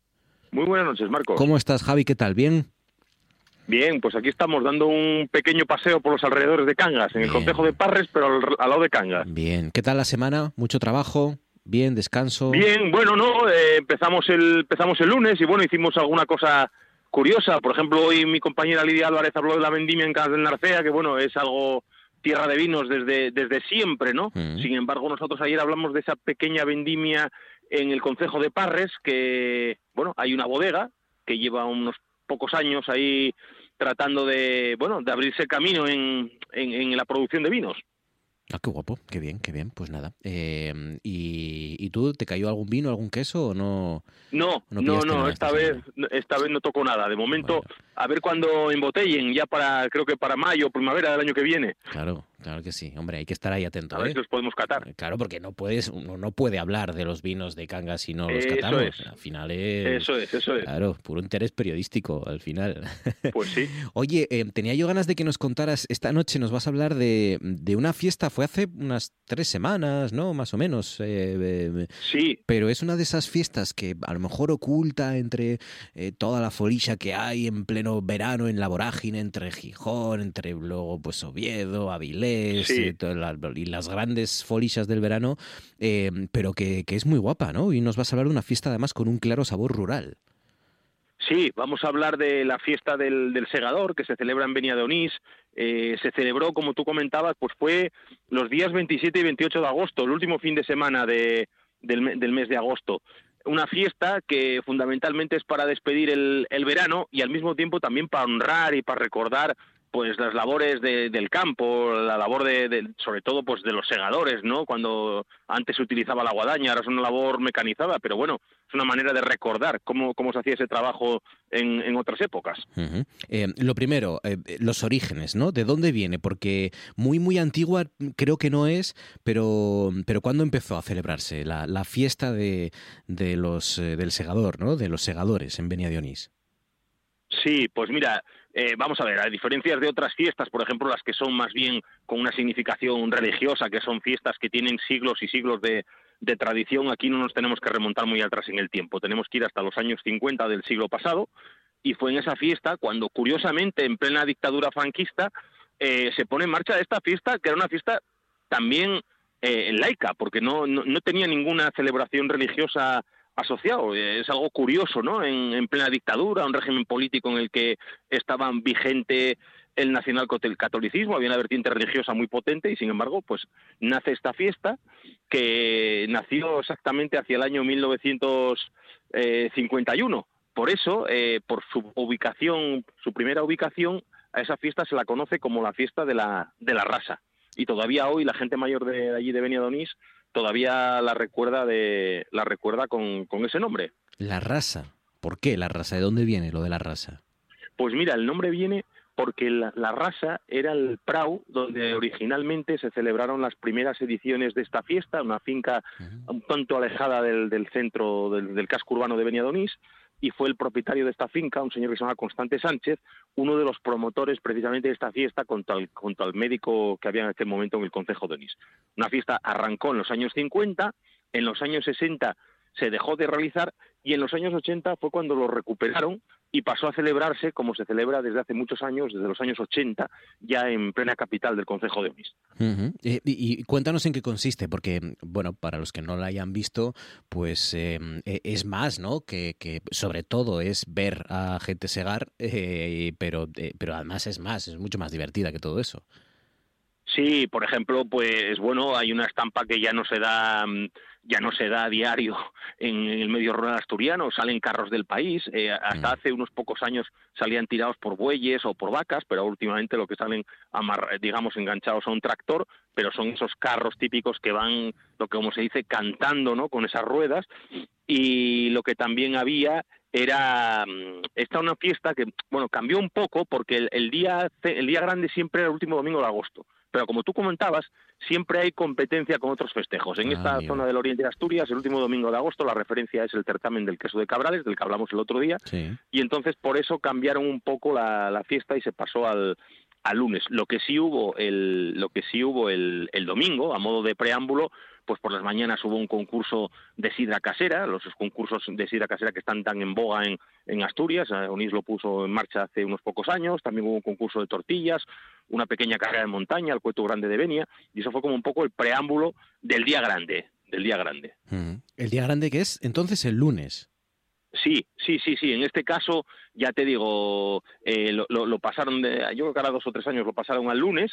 Hubo ese desfile de, de carros del país, niños y niñas, mozos y mozas van ataviados pues de segadoras, de segadores. Ellas van con unas faldas largas y una especie y una especie de pañuelo al cuello que suelen ser de, con motivos florales, con un sombrero, y luego los chicos llevan unos pañuelos atados al cuello, y al mediodía el, el zagal y la zagala, que son los que, digamos, los representantes de la juventud del Concejo de Onís, son los que se encargan de repartir lo que llamaban la parva del segador, que era una especie de, almuerzo que consistía en un bocadillo de queso gamoneu eh, que está como mezclado con, con- mezclado mallado con, con anís. Qué guapo. Eh, claro, luego están los juegos rurales, que son uno de los platos fuertes, ¿no? Aparte de lo que nos comentas. Sí, sí, sí, sí. Yo creo que desde luego lo más, lo más llamativo de esta fiesta son esos juegos rurales que desde hace años se celebran en el campus de la iglesia de Santa Eulalia de, de Beniadonís, alrededor, y hubo pues un amplio abanico de juegos, eh, bueno, para chavales más jóvenes, para paisanos, para paisanos mayores, pues había desde carrera de sacos, carrera de madreñas, el concurso de levantamiento de sábano de hierba, eh, el concurso de siega, por supuesto, y también eh, el cabruño y, y el tiro de cuerda. Qué guapo.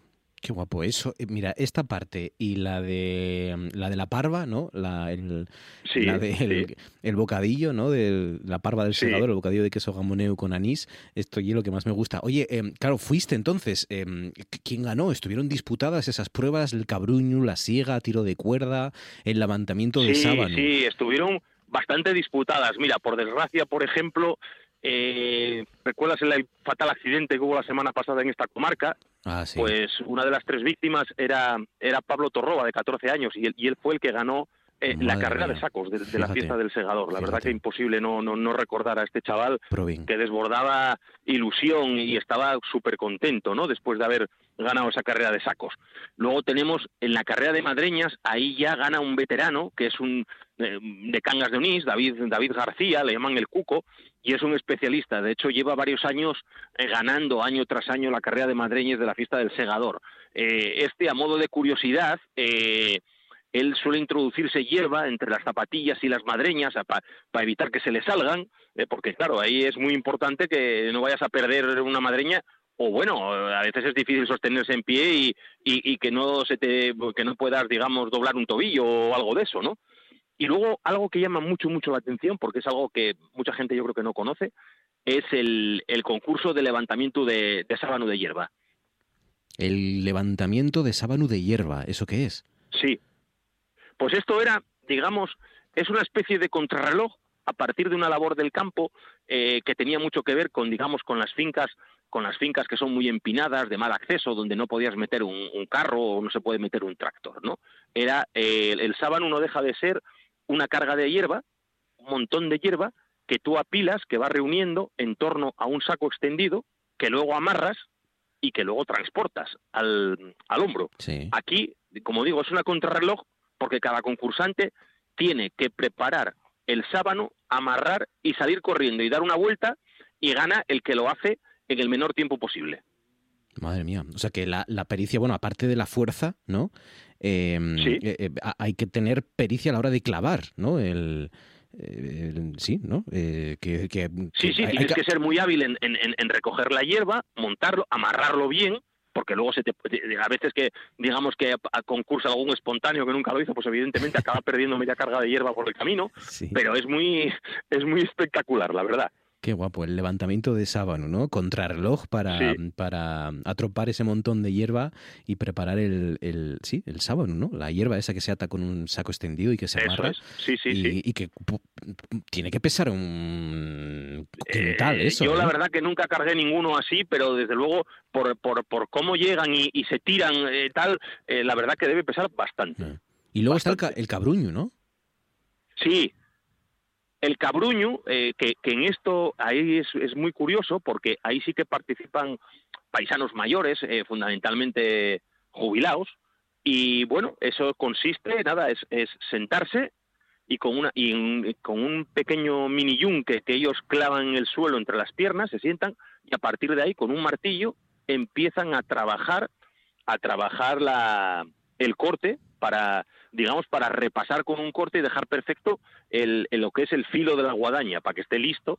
Ya sabes que la guadaña pues a veces si- chocabas con alguna piedra con alguna madera o lo que fuera pues se iba deteriorando y de esa manera y evidentemente gana ellos están allí es, es muy es muy es- está, está guapo porque aunque están todo el rato haciendo lo mismo es un poco monótono hay un ruido ahí tiqui tiqui tiqui tiqui tiqui tiqui tiqui y, y es como muy como muy llamativo no como muy de como muy de otra época. Claro. Julián, al final, claro, eh, por un lado fuerza, resistencia, luego por este lado Claro, pericia, sí, sí. eh, precisión, ¿no? Y, y sobre todo experiencia. Claro, hay que... claro claro claro claro Qué guapo. Todo para reivindicar además todas esas labores de antaño en la fiesta de... Sí, sí, de sí, sí. Y luego también, bueno, no podía faltar, evidentemente, con el nombre de esa fiesta, la fiesta del, sega- del segador. Luego, en una finca que está ahí al lado de la iglesia, hay preparadas unas tiras y ahí llega el, el- hay un concurso de siega también, claro. Pues nada, no se la pierdan el año que viene, porque de verdad que, que son de estas eh, que, como decíamos al principio, quizás puedan quedar eclipsadas con tanta folicia que hay, pero que, que es una maravilla. Y sobre todo, si viene alguien que no conoce todas esas tradiciones tan nuestras, pues, pues es una oportunidad genial para que lo pase Claro. bien, para que las recuerde, para que las conozca y para que, pues sí, todos no Eh, eh, recordemos con nostalgia lo que hacían nuestros abuelos, nuestros padres y, y- y muchos de nosotros, que también nos tocó algo de eso, ¿no? Aunque ya...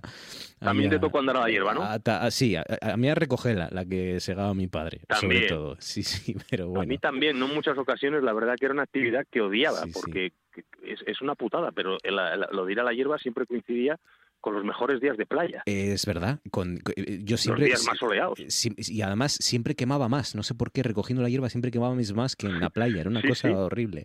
Pero, pero es y verdad que yo, un día perfecto yo viví la para irse a la playa o al río o tal, y Claro. sin embargo, pues tocaba ir a, Sí, ir a recoger la hierba. Luego la, la- la transición cuando llegaron las, las máquinas cortacésped, esto ya fue una alegría, claro, esto ya y las eh, desbrozadoras y esto ya fue esto ya fue un adelanto que, que sí, sí, yo todavía conocí esa etapa. Eh, Javi, cuídate mucho, amigo, un abrazo fuerte suerte como siempre, gracias de corazón y que vale, tengas Marcos, un feliz nos vemos turno. El próximo miércoles. Hasta la semana Hablamos que viene. El próximo miércoles. Amigo, Venga, gracias. Hasta luego, gracias. hasta luego. Como fai? A ver, que me explique, que me explique. A ver, a ver, contame que che fai a profesora cando, cando fas algo mal. Pues nos pegan. Como que? Que desaches que? Nos pegan. Como che van pegar, muller?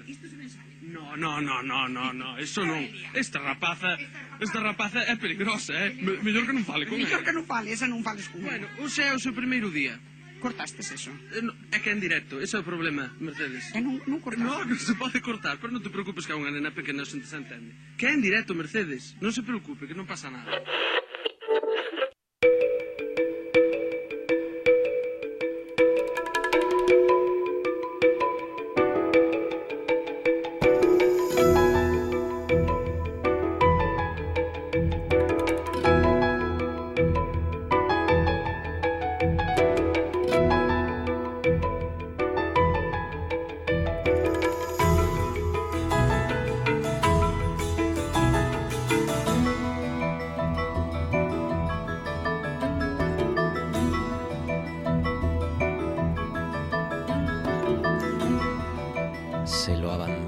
Hace unas semanas cuando apareció la noticia, pero mm, claro, lo que, lo que es mejor es siempre esperar, porque ya saben que el periodismo tiene unos tiempos y la ciencia tiene otros, igual que la justicia tiene los suyos, pero, mm, pero es una noticia que nos impactó, como digo, fue, sí, creo que fue la semana pasada, hace unos días, eh, cuando les contaba que mm, por primera vez se había conseguido eh, un equipo de científicos, además em, em, con un médico español, Miguel Ángel Esteban, habían conseguido generar una especie de proyecto o esbozo de órgano humano en otro animal, en este caso de un cerdo, ¿no? Un experimento que se realiza con, riñones eh, en, embriones de cerdo y, que era un salto, ¿no? Eh, para esa idea casi futurista, ¿no? casi de ciencia ficción, de utilizar a los eh, animales como, como sí, como, como eh, una especie de, de, fuente inagotable de órganos para trasplantes humanos. ¿no?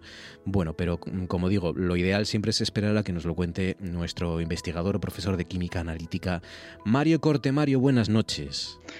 Buenas noches, Marcos. ¿Cómo estás, Mario? ¿Qué tal por la Universidad de Oviedo? ¿Bien? Bien, bien, muy bien. Mucho trabajo con las clases, con la vuelta al cole. Sí, sí. la, verdad es que aquí tenemos trabajo todo el año, mm. entre las clases, la investigación y demás. Pero con ganas, ¿no? Imagino, ¿o qué? Pero con, ganas, por supuesto, con muchas ganas. Bien, bien. Cual, si cualquier adelanto así, aquí los primeros en contarlo aquí en Noche tras Noche, ¿eh? como siempre, ya sabes. ¿eh? Eso es. Es verdad, es verdad que lo que decías, que este no es justo de ayer, eh, es de, creo que fue de principios de septiembre, finales de agosto, así. Sí, hace 15 días. Pero. Pero no habíamos tenido todavía la oportunidad de desgranarlo aquí. Venga, pues cuéntanos, porque eh, yo también lo contaba, ¿no? Hace 15 días. Eh, tienes verdad, como siempre que se utilizan eh, animales y en este caso que embriones, bueno, pues tiene también una parte ética pero, pero es muy importante, ¿no? Es un paso trascendente, este primer órgano humano creado dentro de un animal y que, y que puede abrir la puerta para fabricar esa especie de recambios ¿no? para las personas. Es, un paso súper importante, Marcos, porque, bueno, lo primero, no quiere decir que hayan, que bueno, ya lo comentaste tú, no quiere decir que hayan conseguido fabricar un riñón completo y funcional dentro de, dentro de un cerdo, que fue el animal que utilizaron en este caso, pero sí que eh, consiguieron acercarse un poco. Lo que, lo que consiguió este equipo, que como decías, eh, era un equipo principalmente de investigadores chinos, pero también hay un médico español, fue eh, crear una quimera, que no es una forma de hablar, sino que realmente es una quimera, lo que es una quimera, que es un organismo que, tiene partes de otro, como los monstruos estos mitológicos griegos que eran mm. eh, que tenían una cabeza de león y un cuerpo de cabra. Sí. Pues bueno, en este caso desde fuera solo se vería el cerdo, pero dentro tenía un riñón humano, no era un, no era un riñón de cerdo. Por eso han hecho una quimera cerdo humano. Entonces, dentro de un cerdo que modificaron genéticamente para que no produjera sus, propios riñones, sembraron unas células madre humanas y a partir de esas consiguieron que se generase un riñón primitivo en unas primeras fases que tiene una mezcla más o menos al 50% de células humanas y células de, cerdo. Eh, como digo, es un avance súper importante para esa posibilidad de no utilizar ni órganos animales para trasplantes humanos, que luego vemos que tienen una serie de problemas, y para evitar también los, los trasplantes entre, entre humanos. Y hablar sobre esto, pues obviamente el crecer riñones dentro de un cerdo, pues nos lleva inevitablemente a hablar de trasplantes, que son el motivo fundamental para hacer todo esto. Eh, y es que en los trasplantes no solo hay mucha medicina, pero también química y bioquímica detrás. Porque cuando hablamos de trasplantes siempre se nos viene a la mente las palabras de compatibilidad y de rechazo. Claro, claro, que no, esto, esto no coger y decir, abrir eh, un cuerpo, meter un órgano y cerrar y ya está, ¿no? Y para adelante, y copia y pega. Eh, aquí muchas veces, de hecho, el, problema viene en la manera en la que tiene nuestro cuerpo de reaccionar ante un cuerpo extraño, aparentemente. Claro, eso es. Cada órgano de cada persona expresa una serie de proteínas, y aquí está la bioquímica que hay detrás, que son unos marcadores que nuestro sistema inmune utiliza para saber qué es nuestro y qué no. Así que cuando el sistema inmune reconoce proteínas que no son nuestras, que son de un órgano trasplantado, va a intentar destruir ese tejido. Por eso, primero, necesitamos cuando hay un trasplante necesitamos que las proteínas que expresa el órgano del donante sean parecidas a las del receptor, para que el sistema inmune no las reconozca. Y estas son las pruebas de compatibilidad que se hacen antes de un trasplante. Luego, una vez que ya está hecho el trasplante, normalmente el, paciente trasplantado tiene que tomar una medicación de por vida que lo que hace es tranquilizar al sistema inmune para evitar ese ataque al tejido ajeno. Y a pesar de todo, puede ocurrir que en algún momento días, meses o años después del trasplante, el sistema inmune acabe reaccionando contra él y lo rechace. De esas tres cosas hacen que los trasplantes de animal a humano no hayan tenido mucho éxito. Sí que hay algún, algún caso que salió más o menos bien, tampoco muy bien, pero no tiene mucho éxito porque si entre dos humanos ya hay diferencias en esas proteínas que hacen que el sistema inmune reaccione, imagínate las diferencias que habrá entre un cerdo y un humano. Claro. Las diferencias, aunque anatómicamente sean parecidos el corazón de un cerdo y el de un humano, a nivel de proteínas va a haber muchísimas diferencias y va a causar mucho rechazo.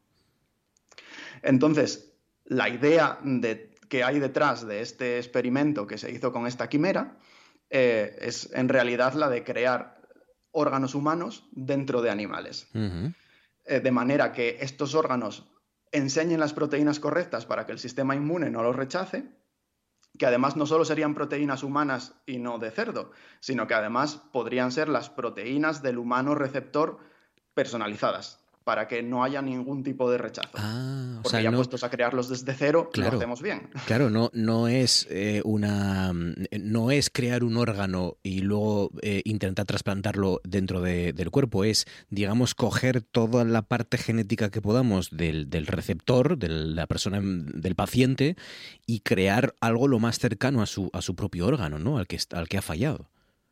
Claro, justo eso. Es, realmente es crear tu propio órgano en un animal para luego poder implantártelo a ti y que no haya ni problemas de compatibilidad ni de rechazo, casi pues probablemente que ni siquiera tengas que tomar una medicación para evitar el rechazo.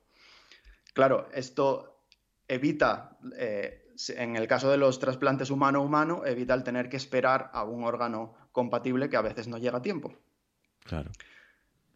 Pero bueno, como dices, eh, o como decías al principio, ahí hay una serie de, dilemas éticos que aparecen cuando, cuando estamos en este punto tan en la frontera del conocimiento y de lo que se ha hecho y lo que no se ha hecho.